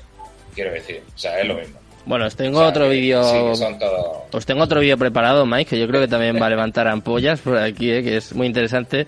Pero Oh, no, no, he visto... Me quiere, ma- me quiere matar. Sí, que quedan, quedan 15 minutos y hay que liarla un poquito, que yo sé que la gente, pues estamos a viernes, eh, la gente quiere, quiere entretenerse, quiere pasárselo bien, y para, para que hagan eso, pues os voy a traer otro invitado, a ver si no me falla. Tengo por aquí a Luis, eso es, que nos está viendo ahí en... Detrás del tal, telón, chicos? hombre, vamos a Eh, sumar Luis a, Fernando. ¿Cómo a vamos? Luis. Oh, hombre, sí, señor. ¿Cómo vamos? Muy bien, muy bien. Teníamos ganas de tenerte por aquí, Luis, te echaba de menos. Hola. Se me hace raro Hombre, hacer un sí, programa y que no estés tú. Hombre, Tiempo sin verte. Que, por cierto, ahorita que mencionaste el tema del verano, recordé que ya llevamos más de un año haciendo esto. No necesariamente aquí, pero ya creo que se cumplió un año ahorita en verano. totalmente, totalmente. Un año, ¿eh? Lo... Hemos En- envejecido, en pero, primera, pero en para nuestra bien. primera ¿eh? tertulia coincidimos con él. Sí, sí. Es verdad. Con es verdad. Sí, sí, sí. Claro, y ese día estábamos en Carolus, que de hecho, oye, todavía siguen a, a día de hoy, les mandamos un, un abrazo, que además nos alegramos, obviamente, de que, de que les vayan bien las cosas, pero sí, tú y yo llevamos, iba a decir un año y dos meses, sí, por ahí, ¿eh? Por ahí. Me Más parece o- que vamos a seguir, ¿eh? Me parece que vamos a seguir porque hay cositas ahí que para septiembre tenemos... Tenemos ya planeadas, ¿eh? Para septiembre os, os voy avisando ya a vosotros, ¿eh? Rata, Mike, Panda, que tenemos tenemos cositas chingonas, como, Muy bien. como se dice por ahí. ¿eh? ¿Alguna pista, hombre? Di algo. Algo que nos anime. Mm, Una pista, va, una pista. ¿De qué color es? mm, es que no puedo hablar mucho. Creo que sería negro negro con azul, creo que sería, ¿no? Sí. Sergio? Más o menos por allí. Sí, sí, sí. sí, se puede hablar de secciones, programas, cambios de horario. Bueno, tenemos ahí cosas planeadas que yo creo que van a ir bien y sobre todo que va a gustar a, a los oyentes y a los espectadores, que es lo importante. ¿eh? Básicamente eso es lo... Bueno, nos sigues invitando nada más. Hombre, eso seguro, eso seguro, eso lo podéis dar por hecho. Eh, Mike, venga, lo prometido es deuda. Eh, tengo un vídeo por aquí preparado, estamos hablando de, por ejemplo, en este caso, no, Mario Draghi no sabía lo que iba a pasar después, no sabía pues eh, qué iba a pasar con la impresión esta disparata de dinero, con la inflación que tenemos ahora, cómo sube la gasolina, la luz. Pues mira, os voy a poner unas declaraciones de 2008. Esta persona es eh, Ron Paul, súper conocido, que ya nos avisaba un poco de, de lo que nos venía encima. ¿eh? Cuidado. Congressman Paul. Um, I, I supported uh, Ronald Reagan in 1976, and there were only four members of Congress that did. Also in 1980, Ronald Reagan came and campaigned for me in 1978. Um, I'm not sure exactly what he would do right now, but uh, I, I do know that he was very sympathetic to the gold standard, and he told me personally that no great nation that went off the gold standard ever remained great. And he was very, very serious about that. So he had a sound understanding about monetary policy. And for that reason, I would say look to Ronald Reagan's ideas on money because he too was concerned about runaway inflation and what it does to a country when you ruin the currency. And that's what's happening today. The dollar is going down and our country is going to be on the ropes if we don't reverse that trend. Ahí estamos, 2008. Hablaba de cómo manejar la inflación, de lo que iba a pasar si no revertíamos esa tendencia y pues igual está explotando, ¿no? A, a día de hoy. Eh, seguro que habéis visto esta semana el ranking de, de la inflación. Es una locura. De hecho, Estados Unidos con el 9,1% ya está en el top 10 prácticamente, pero claro, bueno, ya ves, eh, no sé, Venezuela, Argentina, México, Turquía, Turquía, es que no me sé, no sé si era un 57%, es, es una locura, es una barbaridad, ¿no? De locos. Bueno, en, en, Ser- en Sri Lanka ahora se bañan en piscina, ¿eh? Cuidado. Lo habéis visto, ¿no? Sí, sí. Sí, sí. Sí, sí. Es, Bueno. es tremendo. Bueno, y España, ¿eh? Que estamos, estamos con el Hmm. 10, el 10 con 2, si no me equivoco. Sí. Sin contar la manipulación. Sin contar la manipulación, porque en Estados Unidos el 9% se calcula que puede ser un 14, un 15, ¿no? Quizás sea una cifra más real. Bueno, aquí en España pues igual es el doble, a saber. Tranquilamente. Pero bueno, vamos a, vamos a ser tontos y creernos lo que nos dicen. Venga, vale. Estamos en un 10 con 2 ahí pegaditos a Estados Unidos. Hmm. eh, sin tener las herramientas eh, ni la visión política o la visión de país que tiene Estados Unidos. O sea, asusta. Aquí en España eso asusta. Eh, es algo muy, muy, muy feo, muy feo. Hmm. Pero bueno, Es correcto lo Muy que dice ahí. México casi no está sufriendo. Todavía. Sí, México todavía. en México. México lleva México como no. cinco años con el peso casi que estable en 20 pesos el dólar aproximadamente, ya casi cinco años, así que ha aguantado bastante bien México. Sí, de hecho vi un meme por ahí que es el meme de Spider-Man, de que todos somos iguales. 20 pesos igual a un euro y igual a un dólar. sí, sí, es, es, es el, el, meme de la stablecoin. Exacto. Lo vi, lo vi, lo vi, lo vi ese meme. Y en Venezuela, Luis, en Venezuela la inflación, bueno... No, bien, hombre, ¿no? realmente aquí es, es, una locura. Tú vas a comprar algo hoy y tú tienes que preguntar en cuánto está el dólar porque todos los días cambia disparatadamente. Así que no sé, mil por ciento, mil por ciento, no sé cuánto es la inflación, pero es un, es un número que ninguno de sus países ha visto, al menos en los últimos años. ¿no?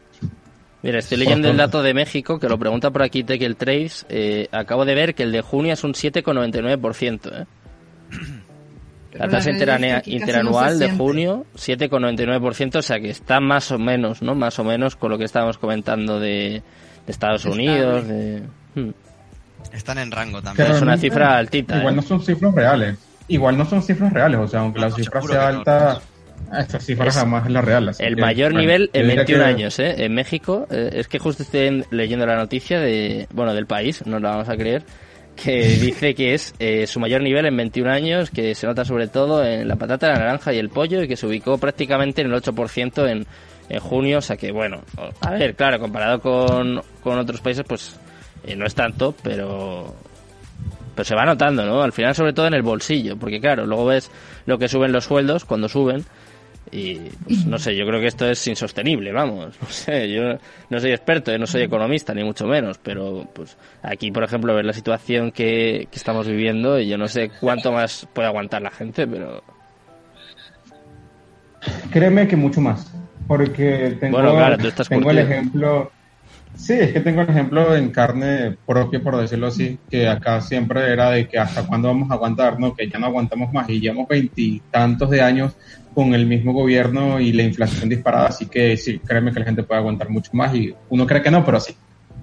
¿Y qué se hace, Luis? ¿Cómo se sobrelleva esto?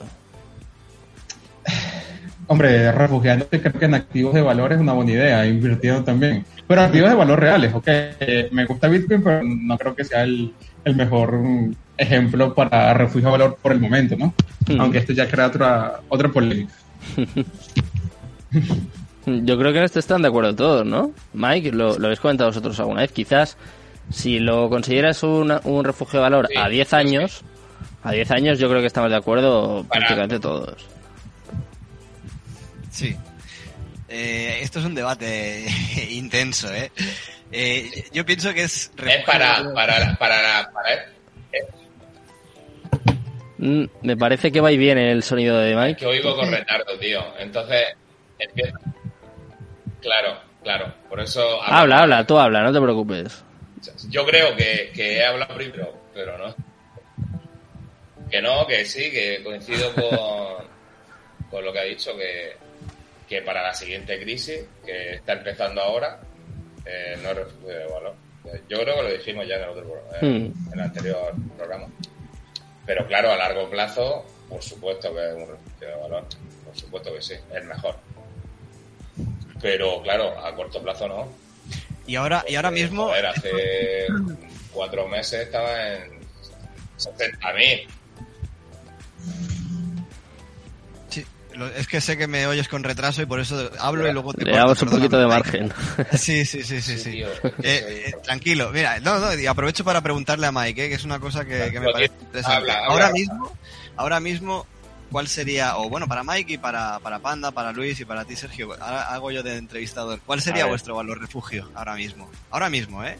Si ahora tuvierais que refugiaros en algo, en que, en diamantes, en, en, en tochos, en, la, en, una, en construcción, digamos, en oro, en, en cobalto, no sé, en trigo, ¿en qué os refugiaríais ahora mismo? ¿En Bitcoin? ¿En plata? Creo que diversificar es la clave, ¿no? Sería diversificar en al menos varios porque poner todos los huevos en una canasta en este momento me parece complicado. Exacto. De hecho, como me, me mencionaste el oro y me llamó la atención porque yo lo haría en oro y quería ver cómo está la gráfica y pues la verdad está- no está tan mal. El oro Está en está... 1700. Sí, bueno, pero está en una... Está, no está como debería estar en una crisis. El oro debería estar Sí. con una vela verde increíble y está incluso a la baja. Está bajando, aunque creo que rebotó recientemente, pero venimos de, de una caída en el oro. Está justo en soporte en este momento, así que pues una compra con densidad de oro y quizás otros minerales, plata, quizás, Eh, no sé los demás. Yo sigo en cripto y en bambú. En bambú. buena opción. Eso es buena. Eso es buena. Pues yo entonces eh, estoy comprando micros y... Yo, creo que el, oro... dale, dale, dale, Mike, perdona. Eh, el, oro, el oro aunque, aunque esté ahora cayendo y tal, pero el oro hay que excluirlo. por, por mucho, aunque yo prefiera Bitcoin, porque pues lo va a sustituir, pero, pero el oro, tío, aunque esté cayendo, no va a caer más. No creo. O sea, crees que sube a 200 dólares, pero, pero la inflación te, te, perjudica más si no, si no tienes un poco de oro. Pero es lo que ah. dice Luis, eh, hay que tener un poquito de, de, activos refugios, hmm. como son los metales preciosos, y yo que sé, incluso eh, vivienda o hay, hay varias opciones. Pero pero está claro que, Bitcoin ahora mismo no, no es una buena opción. Por volatilidad, por manipulación, por... Que ya te digo que yo Bitcoin, vamos, para mí es el, rey, pero... Pero, ahora mismo hay que ser realista. Pero es que... refugio de valor a, corto plazo. Claro, pero ¿por qué el refugio de valor tiene que ser a corto plazo? ¿No? Porque estamos como acotándolo o sea, yo, por ejemplo, a mí si me preguntarais, eh, yo invertiría en Bitcoin. Pero, porque si refugio mi valor no lo voy a sacar mañana, ni el año que viene, ni... O sea, yo pues lo dejo ahí 10 años y ya está. ¿Y para qué voy a dejarlo en el oro si sé que no se va a mover prácticamente nada, ¿no? Para eso lo dejo en Bitcoin, voy metiendo y dentro de 10 años lo saco y... ¿No? Ya que lo hago... Lo han matizado muy bien, lo han matizado muy bien. Claro. Eh, porque claro, eso ya depende de cada uno. Así es. Depende de cada uno. De, tu dinero, claro. De, lo que, de, la, de, la, de la necesidad de cada uno. Eso iba a decir necesidad de cada uno, cada momento. Y, y claro, si tú, tú, tú haces tus compras periódicas de Bitcoin, tú estás tranquilo. Pero claro, hay gente que, que compra, vende, compra, vende. Eh, sobre todo la gente con muchísimo dinero. Eh, cada segundo que pasa, la inflación lo está matando. Hmm. Entonces, esa gente sí necesita estar continuamente moviendo el dinero, porque si no, pierden mucho. ¿Y las stablecoins serían una buena opción? Eh, depende de cada uno, Para eso las stablecoins serían una buena opción, eh, Luis. No sé si también es una, una opción que se utiliza en Venezuela o... A ver, es arriesgado pues eh, también, ¿eh? Sobre todo después de lo que ha sucedido con Terra, yo entiendo que tiene que haber mucho reparo, pero... Al final, la stablecoin sigue siendo lo mismo que el dólar en este caso, porque tú lo cambias a fiat y pues sigue siendo lo mismo que tener dólar, te van a pagar lo mismo, ¿no? En este caso, pero sí, o sea, realmente una parte en stables nunca está mal. Si hablamos de liquidez, ¿no? Si hablamos de refugio de valor, por supuesto que no es la mejor opción, año a año se evalúa, así que esa realmente no, no es la opción correcta desde mi punto de vista. ¿Sabes qué? Estaba leyendo, eh, creo que lo dijo Robert Kiyosaki, que no es mi mejor referente, no, no, quiero que lo malinterprete, pero me llamó la atención lo que dijo de que más bien inviertan en latas de atún. Y sé que cuando hubieron, hubo guerra en Europa, muchos europeos que emigraron a Venezuela tenían sus las alacenas o sus depósitos llenos de comida por el mismo tema de que cuando la guerra tuvieron mucha escasez. Eh, y ahora que estamos entrando a una recesión que creería que sí realmente estamos dentro de ella, aunque oficialmente no, eh, ¿no creen que quizás en estos tiempos de, de insumos sería incluso una buena opción tener para largo plazo. Digo, no para ahorrar como tal de inversión, sino para protegerte de la inflación en ciertas partes. ¿Qué, opinan ustedes de eso? Mm. Papel higiénico, ¿no? es una opción. Como en la época del COVID. Exacto. Oye, hay, hay una serie de, bueno, supongo que lo conoceréis de, de, Twitter, a, por ejemplo, a, Mercator, a Mercator Crypto, o por ejemplo a Capitán Murdoch, esta gente, esta gente se refugia en, en, activos poco comunes, ¿no? Un poco lo que comentaba Luis. Eh, Murdo, que es, es muy conocido por, por él, con el tema del whisky, por ejemplo. ah, eso lo he visto yo. eh, hay un mercado importante detrás, ¿eh? Y es, es, decir, yo es algo que desconocía, ¿eh? Lo conozco a través de él. Tampoco he investigado demasiado, pero, pero bueno, es, es un refugio de valor, pero al alza, ¿eh? Ojo, ojo que, que no es, no es ninguna broma. Si no te lo bebes, eh, es, eh, puede ser muy, muy factible. Otra cosa, si te lo bebes, pues también el rato bueno no te lo quita nadie. Entonces Mm. ya decides. Eso sí, lo, lo que no tienes que hacer después de eso es hacer trading, ¿eh? Claro, obvio. ahí obvio. ya sí que no. Apagas el ordenador, por lo menos, lo guardas por ahí, pero... obvio, obvio. Eso tiene que ser No, complicado. mira, yo, te digo una cosa, oye, y no es broma. Eh, nosotros, ¿dónde nos estamos refugiando? Baldomera, nosotros, Mike, yo, ¿dónde nos estamos refugiando? Pues, pues en el trading. Y es verdad, a ver, eh, obviamente hay un riesgo elevado, pero, pero acompañamos, a- es lo que siempre decimos, ¿eh? desde la primera tertulia que tuvimos, acompañar al mercado en, subidas y en bajadas e intentarle sacar provecho. Yo te hablo de estadísticas y de porcentajes. Nosotros en los últimos 90 días tenemos un, unas ganancias de casi un 40% en los últimos 90 días. Entonces, pues ahí está la inflación y, y nuestra desinflación. Esa es nuestra manera de refugiarnos. eh, así que, bueno, igual eh, sabemos el riesgo eh, que esto que esto, que esto implica y, y bueno, lo hacemos porque nos gusta y, y- y a la vista está que mal, mal, mal no se nos da, pero pero bueno, es nuestra manera de refugiarnos y donde guardamos el capital en acompañar al mercado en las, en las duras y en las maduras.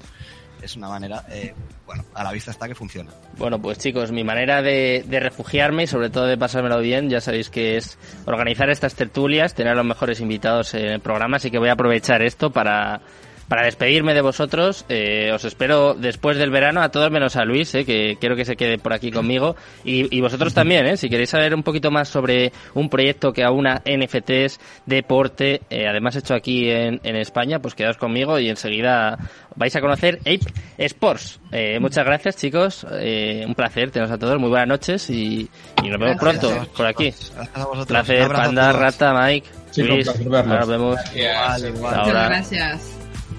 Gracias.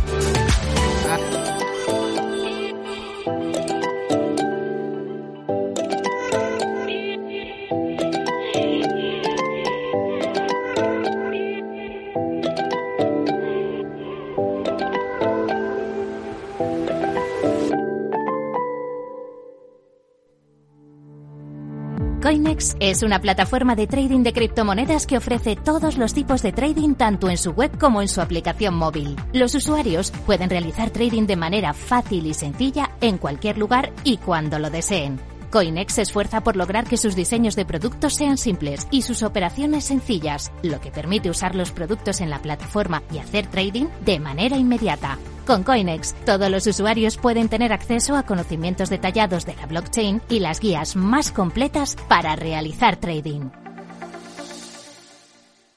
En Capital Radio, Cripto Capital, con Sergio Fernández.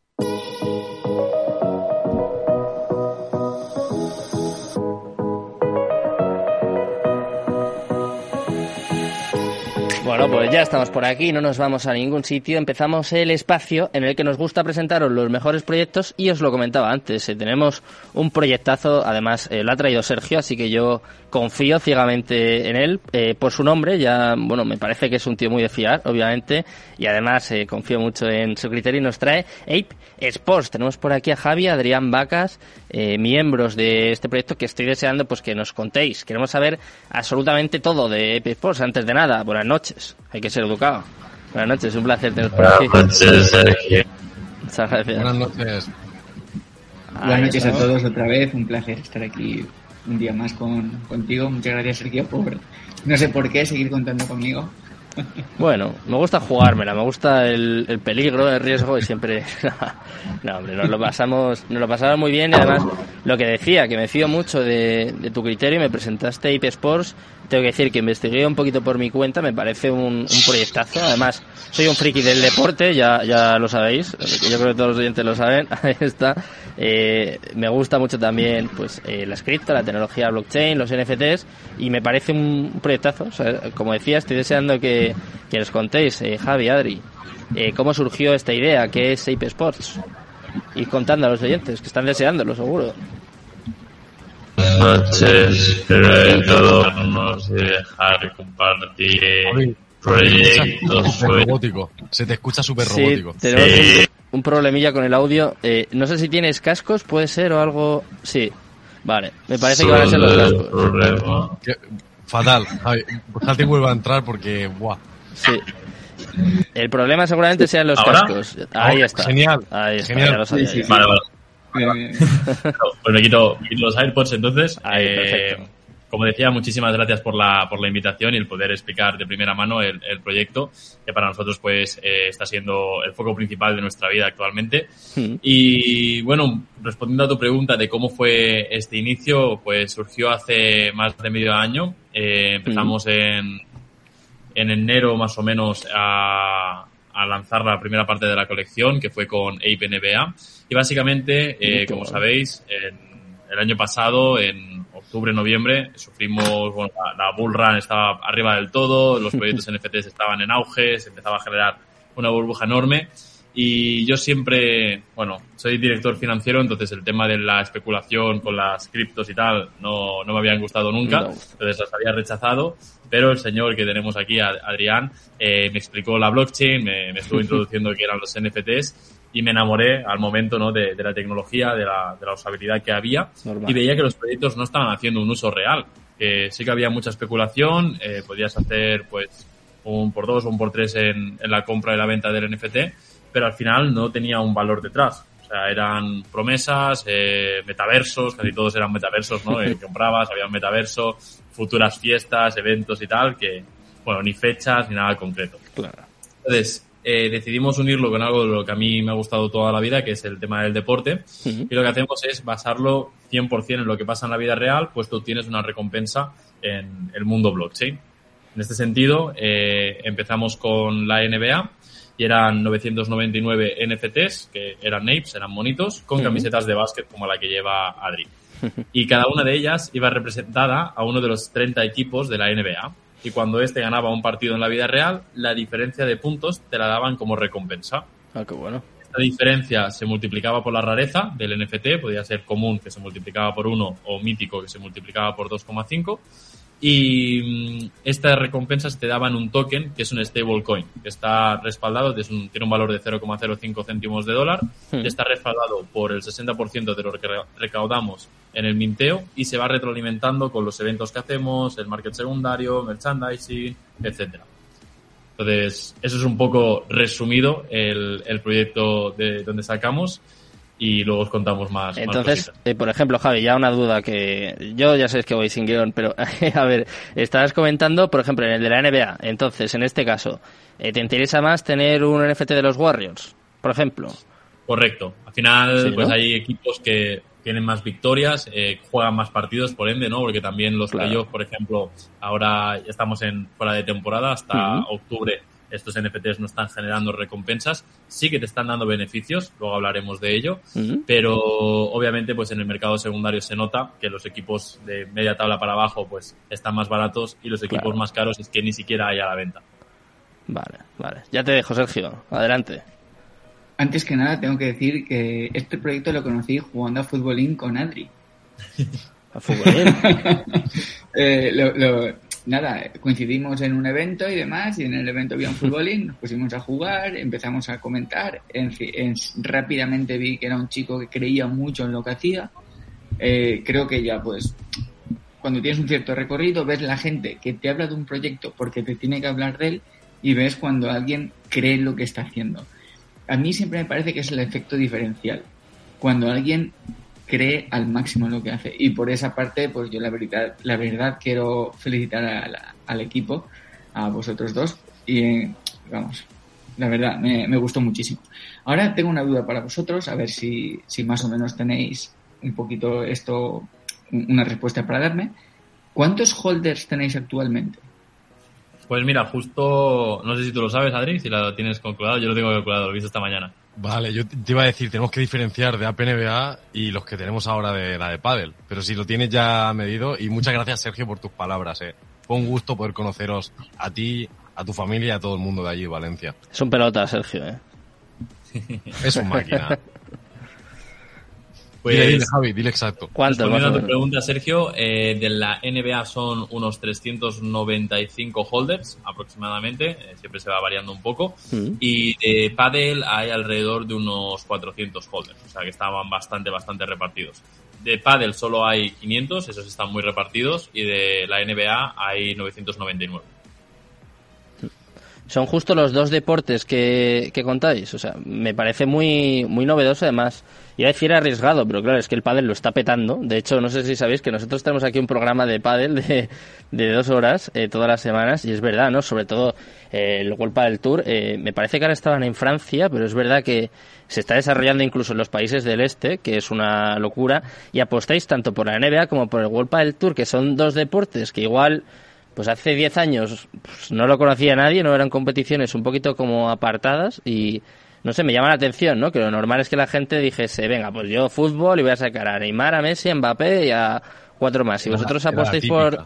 Claro, y lo vuestro es, eh, no sé, como como una apuesta, ¿no? O sea, además de que se nota que os gusta el deporte, que yo creo que es evidente, pero no sé, que me gusta, ¿eh? Me gusta que, que apostéis por deportes que igual no tienen tanta visibilidad o que la están consiguiendo quizás en, en los últimos años, pero me llama la atención, me llama la atención.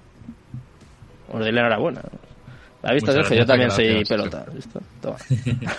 ahora ya te dejo a ti. Ahora ya pregunto. Tiene, un porqué. Ahora tengo que hacer una pregunta un poquito más delicada. Eh, pero cualquier persona que quiere meterse un poquito en el proyecto y demás, eh, a mí, por ejemplo, me gusta mucho siempre mirar los tokenomics y saber cómo funciona el proyecto por dentro. Así que tengo que hacer esta pregunta y creo que en cierta forma la, yo, no, yo no conozco la respuesta, lo digo a todo el mundo, incluido Sergio y demás, y imagino que muchos de los oyentes tampoco. ¿El capital que, en el que se basa Ape Sport, de dónde procede?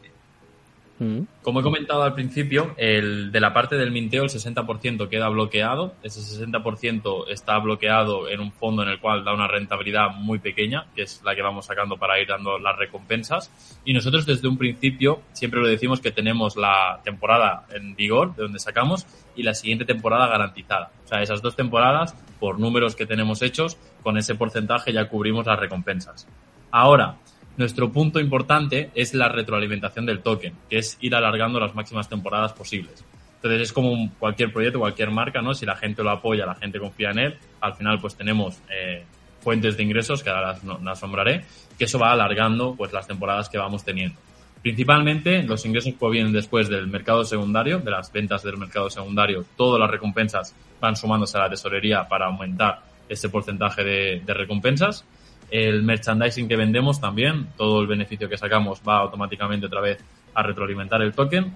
Eh, los eventos que montamos, eh, contamos con sponsors para estos eventos y todo lo que recaudamos de los eventos vuelven a ir a, la recuperación del token. Y creo que no me dejo nada. Eh, eventos, el los eventos.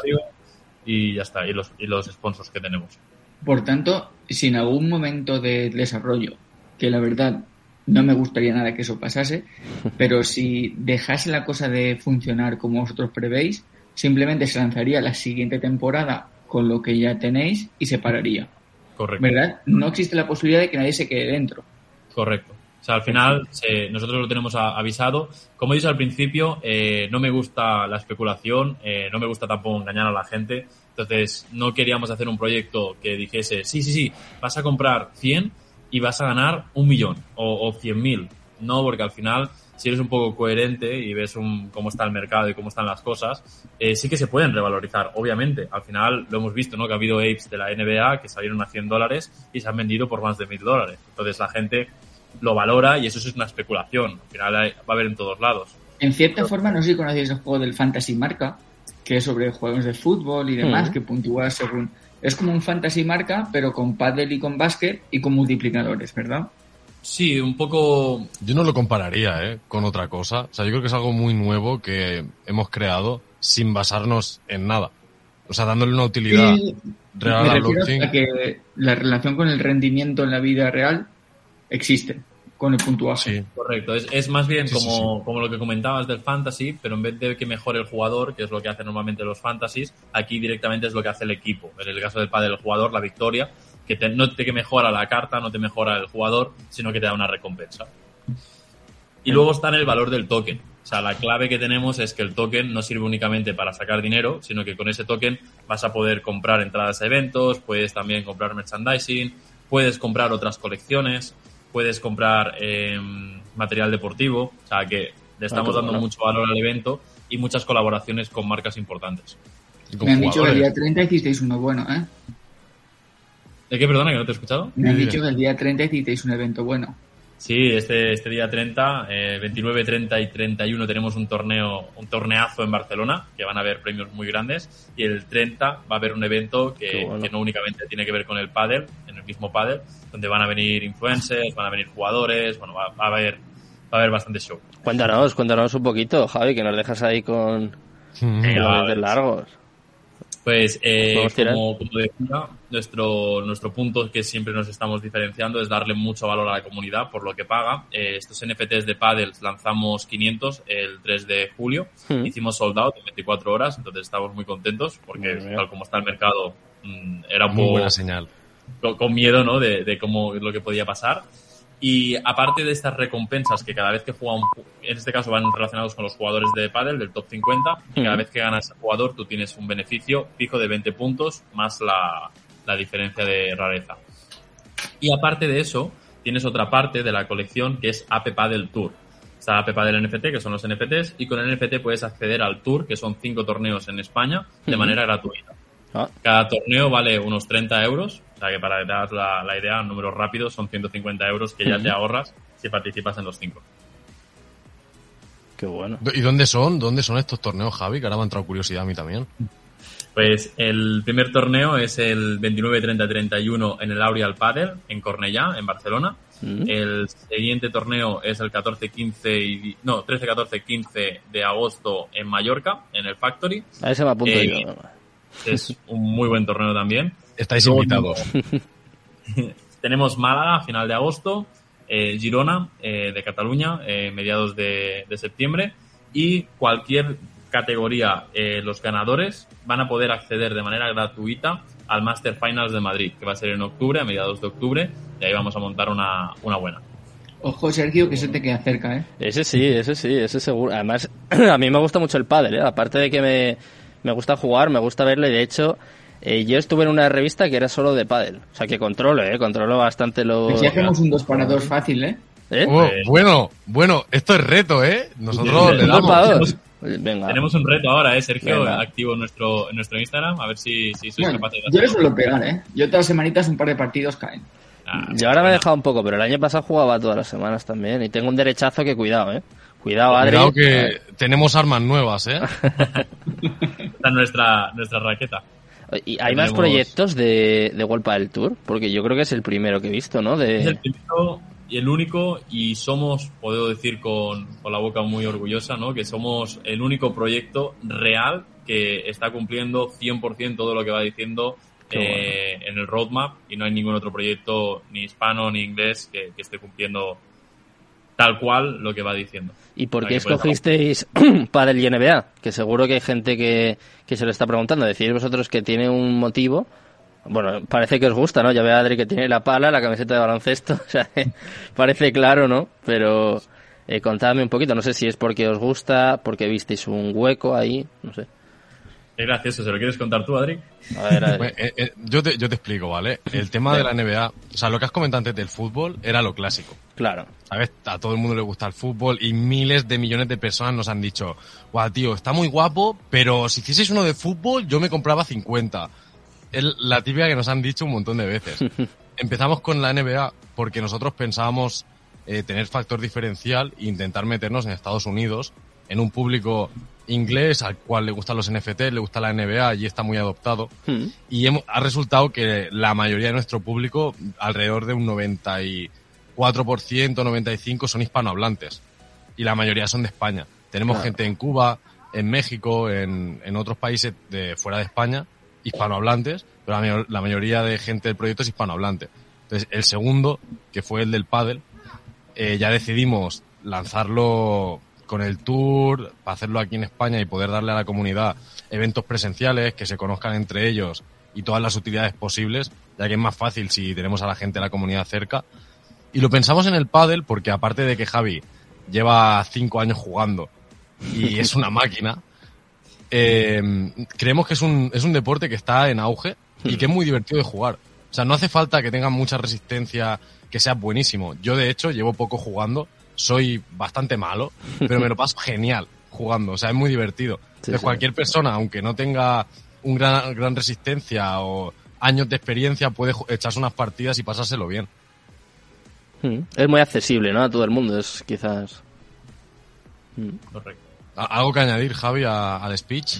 Nada, creo que lo has explicado perfecto. Sí que deciros que, que aparte de lo que estabais comentando antes, ahora World Padel Tour eh, se está quedando un poco atrás, está entrando Premier Padel, hmm. y este Premier Padel tiene que ver con, con el jeque del PSG, que ha comprado una liga, eh, está montándola bastante bestia. Eh, ahora están, de hecho, jugando en Roland Garros, hmm. un estadio verdad. con capacidad. Esta semana, justo, ¿no?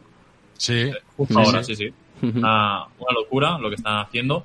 Están moviendo el pádel a otro nivel y yo creo que en los siguientes dos años eh, vamos a experimentar una, una, subida enorme de este deporte. Pero es que eso lo movieron los propios jugadores, ¿no? Si no me equivoco, eh, Juan Lebrón, los más, ¿no? ¿Fue directamente el jeque? Es el, que es el representante de, de los jugadores, de la, de la Federación de Jugadores, de la FIP, eh, estuvo hablando en base porque los contratos que tenían con World del Tour eran bastante estrictos. O sea, hmm. no les permitían jugar otras otras ligas, ese, fue el problema.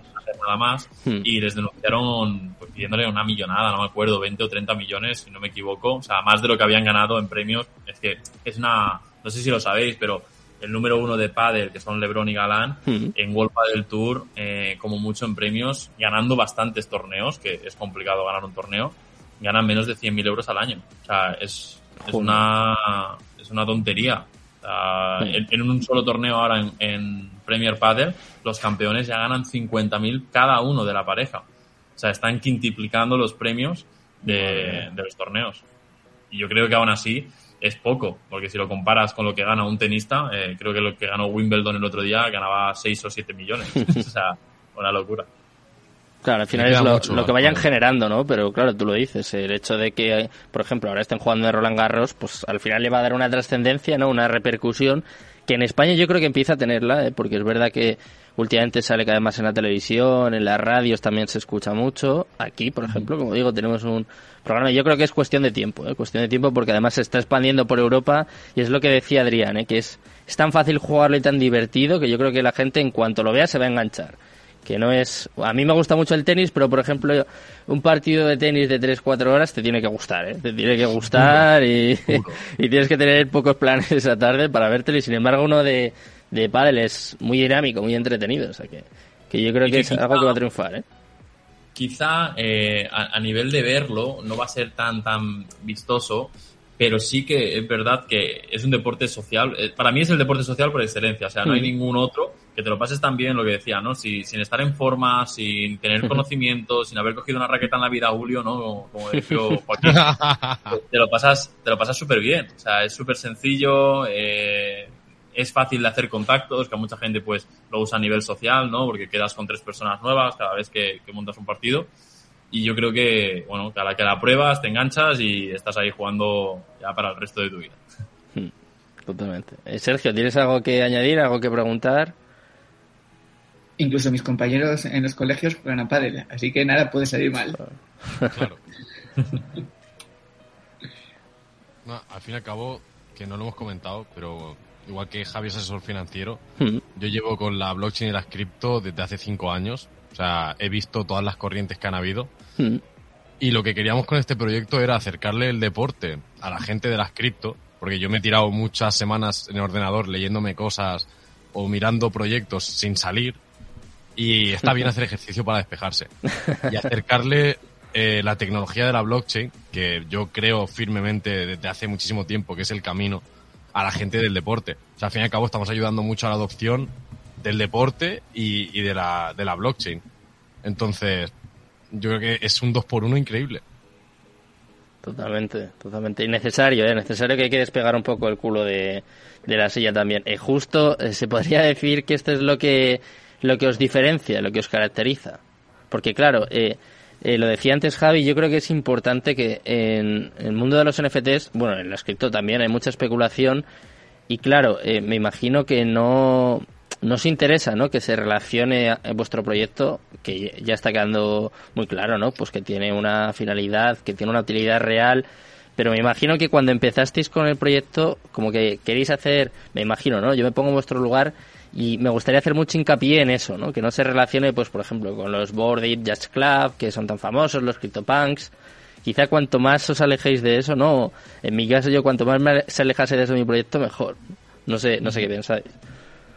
Sí, sí, cien- 100%. Es que nosotros, mira, eh, sacamos la colección en enero y ma- marcamos los, pa- los tiempos por, por fechas, o sea, pero no enero Q1, no, no. Eh, el 20 de febrero vamos a tener esto, el 25 esto, el, el 30 de marzo vamos a estar aquí, vamos a hacer esto, o sea, lo hemos hecho todo eh, con pautas y todo el mundo lo tenía adelantado lo que iba a ir pasando y se han ido cumpliendo todo, es decir, en enero sacamos el MIN de los 999 y el 25 de febrero ya tenían las recompensas de lo que había generado ese mes de febrero los jugadores, o sea, los equipos.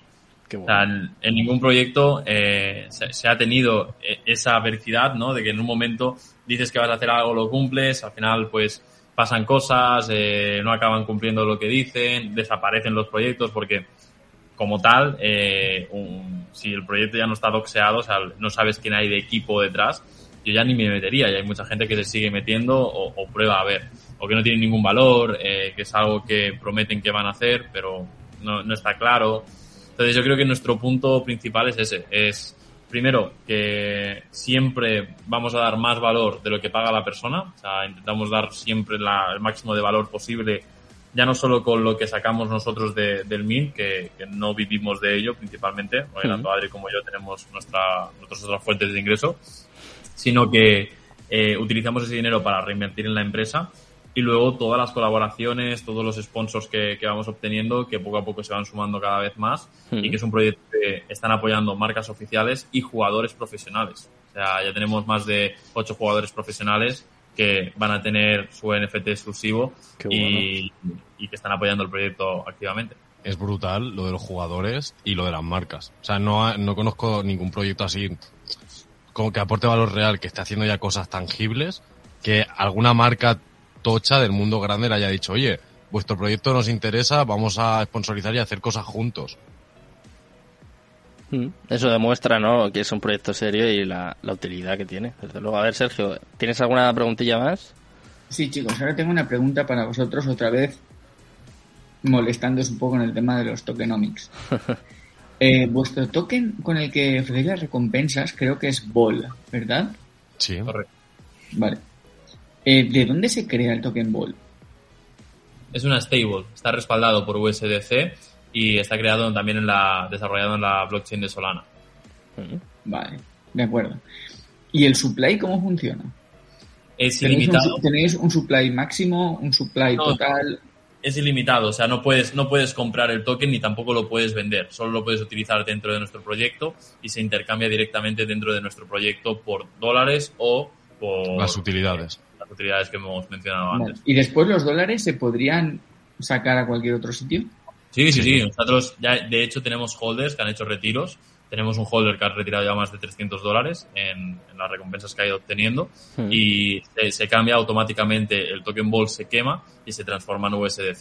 Que luego lo tenéis vuestro propio marketplace, ¿no? Correcto, estamos desarrollando ahora eh, nuestra web con un staking, estamos haciendo una renovación para que se pueda hacer directamente el staking del NFT allí, que te cuenten todos los partidos automáticos, porque hasta ahora se estaba programando con smart contracts, pero es relativamente complicado y Muy engorroso. Y claro, nosotros no podemos dedicar eh, los recursos que tenemos para pagar a los holders para gastarlo en este, en este sentido. Entonces, nuestra intención en el proyecto al final es crear algo de, de mucho valor, no al corto plazo, sino al largo plazo. Entonces estamos apostando mucho nuestros recursos para esto, para que cada vez crezca más la empresa y tenga más valor. Y creo que con la de Paddle eh, ha sido un antes y un después, porque hemos cogido la parte de desglosar bien la empresa, tener la parte de NFTs, ahora tenemos una parte del tour que realmente pues va a generar bastantes ingresos para retroalimentar el token y vamos a tener una tercera parte No digas nada, Javi. ahora la vamos a desvelar, ¿no? Tranquilo, Adri, que aún no la vamos a desvelar, La vamos a, anunciar el 30 eh, de julio en directo en el evento, o sea que si queréis Ah, eh, saber las noticias tendréis que estar por allí. Y va a ser algo, lo, lo- si esto ya es lo nunca visto, eso va a ser una, una locura, una auténtica locura. Decir que toda la gente que tenga Padel NFT, que forme parte de la comunidad de, de Padel, son los únicos que van a poder participar en, en este tercer proyecto que está comentando Javi. Qué bueno. Además, Adrián, yo cuando te conocí ibais a iniciar la primera fase del minteo, ¿no? Sí, Y hicisteis un sold out. En un no día. Ahora ya habéis hecho la segunda o vais a hacerla. La segunda es en agosto, el, el 3 de agosto. Cuatro, o el cuatro. 4, el 4 de agosto. O sea, anuncio y enseguida minteo, ¿verdad? Sí. Bien jugado, ¿eh? Claro, est- es- está siguiendo el plan. O sea, lo tenemos todo planeado desde hace mucho tiempo, ahora solo hay que ejecutar y hacerlo lo mejor posible. Piensa que quizá le dedicamos eh, una media de 10, 12 horas al día al proyecto. Y Mucho más. Mucho más, o sea, mucho más. Estamos desde que nos levantamos hablando con uno, hablando con otro. Al final, pues no paramos. Van surgiendo cosas, eh, vamos hablando con marcas. Las marcas, cada vez que le explicamos el proyecto a alguien, alucina. O sea, las marcas andan locas con, con esto. Dicen, hostia, pero. Porque al final eh, todo el mundo se quiere subir al carro de los NFTs por una cosa o por otra, porque ven, ¿no? Que, que Gucci, eh, Prada, Louis Vuitton, las grandes marcas de ropa están entrando en NFTs. Jugadores Cristiano, hace poco con Binance, ¿no? Que van a sacar unos NFTs Hmm. eh, los Tape con eh, Serena Williams, Neymar, etcétera. Entonces, saben que hay algo ahí que se puede generar mucho, que tiene mucha visibilidad, pero no tienen las- los recursos para, para tener sus NFTs. Entonces, Claro. qué mejor que juntarse con un proyecto que ya está haciendo las cosas claro. y que tenemos ese, esa opción que ellos no. Y les encanta. O sea, tenemos buenas relaciones con todo el mundo, con los jugadores también. Hemos llegado a un win-to-win perfecto, yo creo, donde no, no es, o sea, no buscamos nunca una colaboración en la cual pues te pago para que me promociones o que hables de mi proyecto, porque eso creo que no tiene ningún sentido, no tiene ningún valor. Y lo que buscamos es que haya, pues, que sea algo recíproco, ¿no? Que yo te, te estoy dando un valor a ti y tú me estás dando un valor a mí. Qué bueno. Win to win y crecer de forma orgánica. No tenemos prisa. Mm, Llevamos siete meses y de lo que empezó el proyecto a tal y como estamos ahora, genial. También deciros que en los eventos van a ser tres días de torneo de pádel, Mm. pero el sábado, en este caso, como es en, en el de julio, eh, vamos a traer DJs, artistas en directo, vamos a tener también cócteles, va a haber muy buen ambiente, va a venir un mago también, va a haber buen ambiente para que la gente se conozca entre sí, haga network, se lo pase bien, o sea que seas fan del pádel o no, puedes venir a jugar y pasártelo bien, o puedes venir a echar un ojo y conocer a otra gente que también está en el mundo de los negocios, de las cripto, que son músicos, que tienen su proyecto, que hacen arte, de todo. bueno. Queremos interconectar a las personas porque la, la, la inteligencia colectiva yo creo que es la clave. Bueno, pues nos vamos a despedir con este anuncio. ¿Os parece el 30 de julio, no? Habéis dicho que es, que es el evento. Correcto, en el Aureal de en Cornellá. Aureal Paddle, que es el de. Marta Marrero. Si manejas de paddle sabes que es la número uno del mundo. Sí. Y, estaremos en su club el 30 de julio en Barcelona, en Cornellá. Todos Bueno. invitados. Eso es, invitamos a todos los oyentes y yo os invito a vosotros también a volver aquí al programa que me parece que vamos a hacer más cositas de deporte también por aquí, así que yo también quiero tener a, a los mejores proyectos aquí conmigo y nada, ha sido un placer conoceros. Eh, me ha gustado muchísimo vuestro proyecto, ¿eh? Tengo, no es un consejo de inversión como se dice siempre, pero quiero dar la enhorabuena ¿eh? por el currazo que tenéis detrás y nada, os deseo lo mejor. Muchas gracias Sergio por, por traer este proyecto al programa. He visto como, te lo he dicho, ¿no? Que me fiaba de ti, has visto, más, dado la a razón, vosotros ¿eh? tres. Eso me ha gustado. Eh, ellos dos por impulsar cosas tan sanas. A mí la verdad siempre lo que maneja economía con deporte y con una obra que fomenta a la gente al deporte, a seguir cosas que son positivas. Eso Yo es. siempre estoy a favor. Los de eso. valores. Y, eh, y por supuesto, siempre, siempre a favor. Y a ti, Sergio, porque te, vamos, te veo más que a mi familia, tío. Dile a tu mujer que lo siento mucho, que, que no volverá a suceder. y nada, que nos vamos de vacaciones ya dentro de un par de semanitas, así que te, te daré un descanso. Eh, bueno, muchas gracias chicos. Gracias Sergio, Adri, Javi, un placer y estamos en contacto, ¿eh? Haremos cositas juntos. Muchas gracias. Gracias. Un Hasta placer luego. estar aquí.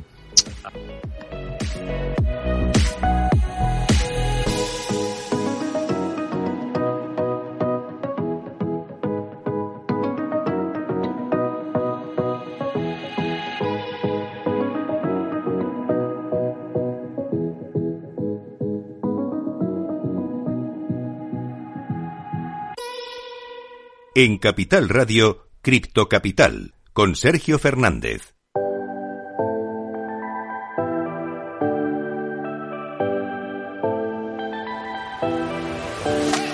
Análisis técnico. Análisis de los principales criptoactivos en directo. Lo has hecho tú. ¿Pero esto qué es? Esto es nuevo, yo esto no lo había escuchado. Eh, bueno, pues sí, como veis, eh, llega el momento del análisis técnico, del consultorio, el momento en el que los oyentes nos podéis ir mandando cualquier petición de cualquier criptomoneda que quiera que queráis que analice el gran Luis Fernando. Ya está por aquí, vamos a ver pues, cómo está el mercado, ¿no, Luis? Tenemos unos 10 minutillos. Empezamos, ya sabes, ¿no? ¿Sabes cómo empezamos? Te lo tengo que decir. Claro que sí. Por, obviamente por Bitcoin, hombre. Ahí se ve la pantalla. Está. le digo, no sé si me ¿Lo puedes ver? A ver, a ver. Ah, vale, es que he puesto la que no es. Espérate, espérate. Ahí estamos. A ver. vamos a esperar que salga. Em, pues no sé, si tú la ves bien, yo la veo negro, pero no sé, ya tú miras. Eh, yo también la veo negro, pero no sé por qué. Porque aquí está compartida. A ver, un segundito, vamos a ver. Ahora justo ha salido. A ver. Ah, y justamente la quité en este momento. Sí. Bueno, ok, eh, dime. Son, son las cosas del directo. Es lo que hay. Eh, nada, hombre, le estoy compartiendo, que tú me dirás si, si la ves. Sí. Ahí estamos, ya está. Perfecto. Ah, venga, hombre. Claro que sí. Eh, mira, Sergio, eh, vamos a hablar un poco, por supuesto empezamos de Bitcoin y corto plazo de lo que estoy viendo en este punto.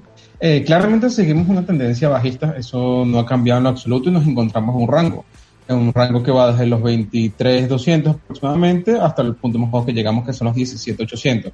Ahora, ¿qué estoy viendo? Eh, aunque, como digo, seguimos en tendencia bajista, veo que la tendencia bajista está perdiendo un poco de fuerza, al menos en el momento. Estamos haciendo mínimos más altos a los anteriores en este punto. Y viendo Bitcoin, ok, todavía hemos llegado a la resistencia fuerte de los 22 aproximadamente, pero tengo la sensación por lo que estoy viendo en distintos gráficos de que vamos a llegar allí posiblemente a la zona de los 23, 24 y ya veremos cómo se desarrolla en esa zona. Si podemos romper la zona de los 23, 24, la zona de los 30, 29, podemos ir a tocarla para luego seguir cayendo, un posible rebote que tengamos para luego continuar la caída, eso es lo que estoy viendo y en qué me baso. Eh, si vemos el total, el total podemos ver que en este punto, a pesar de que en los últimos días estamos haciendo también eh, altos, eh, perdón, bajos, más altos que los anteriores, las últimas veces que hemos tenido estos rebotes, vaya a buscar la EMA de 50. Lo podemos ver aquí lo que fue la parte de abril. En esta zona en lo que fue junio no llegó a tocar, pero se acerca un poco y parece que en este momento quiere ir a buscarla nuevamente, que sería para recuperar aproximadamente el trillón. Estamos en los 921 billones en este punto. Así que si el total puede repuntar de esa forma, como creo que lo está haciendo Bitcoin, por supuesto, compañería, y veamos Ethereum, que Ethereum a la parte de Bitcoin, Ethereum BTC, eh, hombre, vemos que tuvo mucha fuerza el día en los últimos días, pero en especial el día de hoy. Teníamos este, esta resistencia aquí en los 0.06 y por un momento llegamos a romperlas, estamos rechazados, pero sí vimos que rompió de más de 50. Generalmente cuando esto pasa con esta fuerza, tiende a buscar la de 200, así que posiblemente en gráfico Ethereum BTC podemos buscar la zona de los 0.65. Incluso Ethereum también se comportó bastante fuerte hoy, haciendo un máximo más alto que el anterior, un alto más alto que el anterior en este punto. Sí, está siendo rechazado como tal, pero hemos logrado un punto más alto, aunque sea de rechazo. Posiblemente vayamos a romper también esta zona. Este fin de semana parece tentador y buscar la zona de los 1400 en Ethereum. Así que esperaría un rebote en los próximos días. Ya veremos hasta dónde llega ese rebote. Si en caso de Bitcoin puede ser hasta la zona de los 24.000 o podemos buscar zonas de 30.000 de las próximas semanas para luego seguir cayendo o eso es lo que estoy viendo en este punto, Así que el que haya tomado compra, pues está mal esperar zonas más altas para tomar parciales en caso de que esté en mediano o corto plazo. Hmm. O sea que, ¿qué podemos esperar, Luis, en, los próximos días? Eh, hay gente que ya empieza a decir incluso que hemos podido tocar suelo. No sé qué te parece a ti esa afirmación. No, yo el suelo no lo veo acá. Efectivamente creo que va el rebote, que es lo que creo que va a venir en los próximos días, romper resistencia que tenemos aquí cercanas. En el caso de como te digo, de los 22 a los 23, 4 tiene resistencia. Podríamos ir a romperla, consolidar por encima de ella para buscar zonas más altas, como te digo, 28 a 30 me parece un precio factible que podríamos alcanzar incluso días, semanas. Hmm. Ahora, eh, piso como tal, no lo veo en la zona actual, creo que aún queda todavía bastante recesión económica por transitar y no creo que Bitcoin o las criptos en este punto sea en la excepción o los mercados estén cayendo. Vemos que euro cayendo a la parte del dólar, igual que muchas acciones cayendo, así que no creo que las criptos en este punto sean la excepción. Ahora, ya, esta pantalla no se me actualiza, vamos a darle F5 para actualizarla bien. Pero quería mostrar en gráfica semanal o gráfica mensual, porque yo veo el piso realmente en la zona de los 9 a los 11. Creo que va a ser el piso de 9 a 11 mil. 9 a 11 mil. 9 a 11 mil, sí, de hecho me acordé del año en estos días a Álvaro, saludos si lo estás viendo, porque en la tertulia que tuvimos, él, él hablaba de ese precio, de los 9 a 11 mil dólares, y creo que va a ser un precio factible para finales de año, quizás principios del año que viene. Luego, una vez toca esa zona, sí veo que podemos quizás empezar con un recorrido alcista fuerte.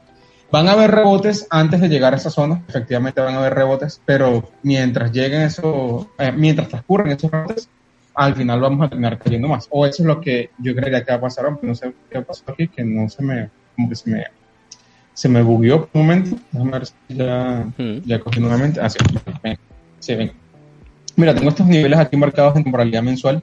Y es que si vemos, en mensual nunca habíamos roto la EMA de 50 con tanta fuerza. Realmente nunca había pasado en el mensual, la primera vez que ocurre.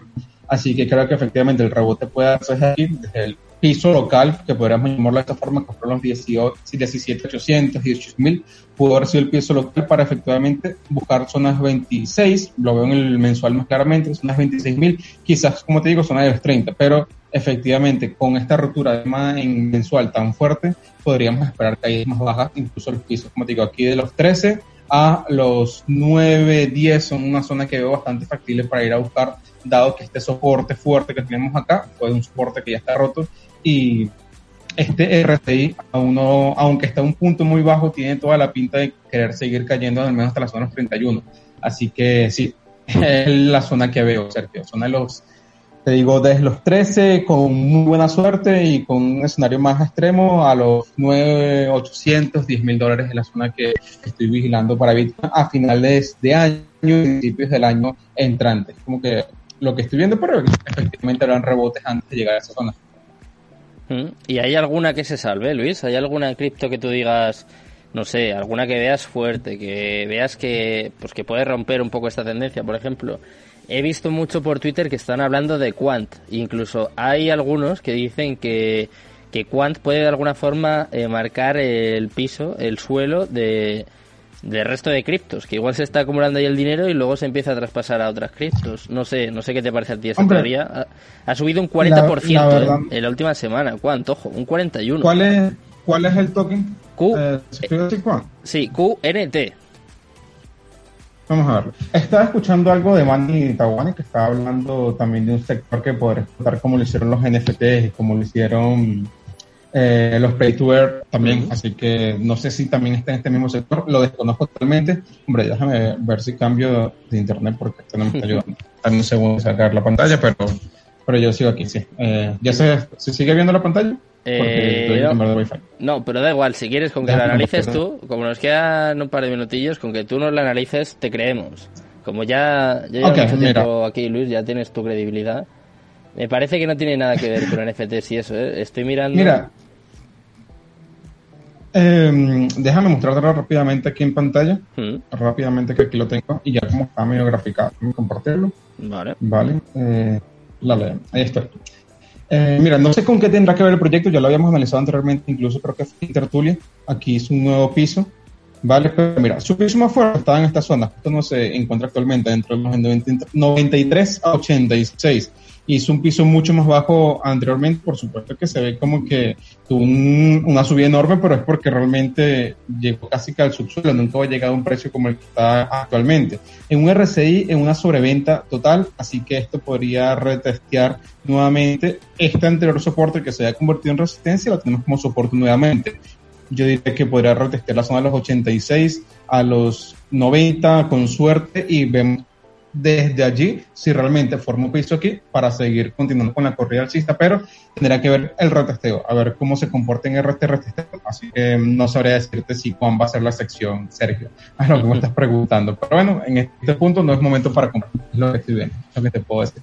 Claro, ya ha subido muchísimo, ya ha subido pues prácticamente un 40%, que con como están las cosas, Desde luego que es, es extraño, hay gente que dice, no, eh, ha pasado tres veces que se acumula aquí el capital y luego se empieza a distribuir a otras criptos. Nosotros no tenemos ni idea, no tenemos ni idea de lo que va a pasar. Dime.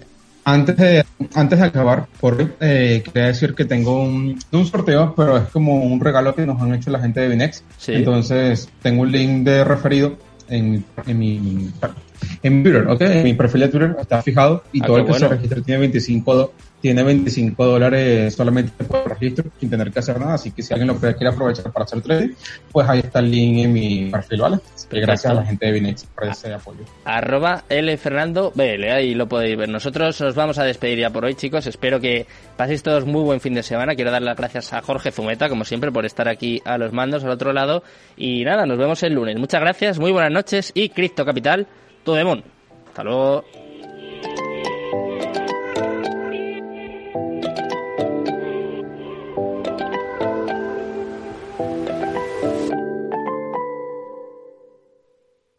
En coinex.com podrás disfrutar de trading spot, margin y contratos de futuros perpetuos con apalancamiento hasta 100x.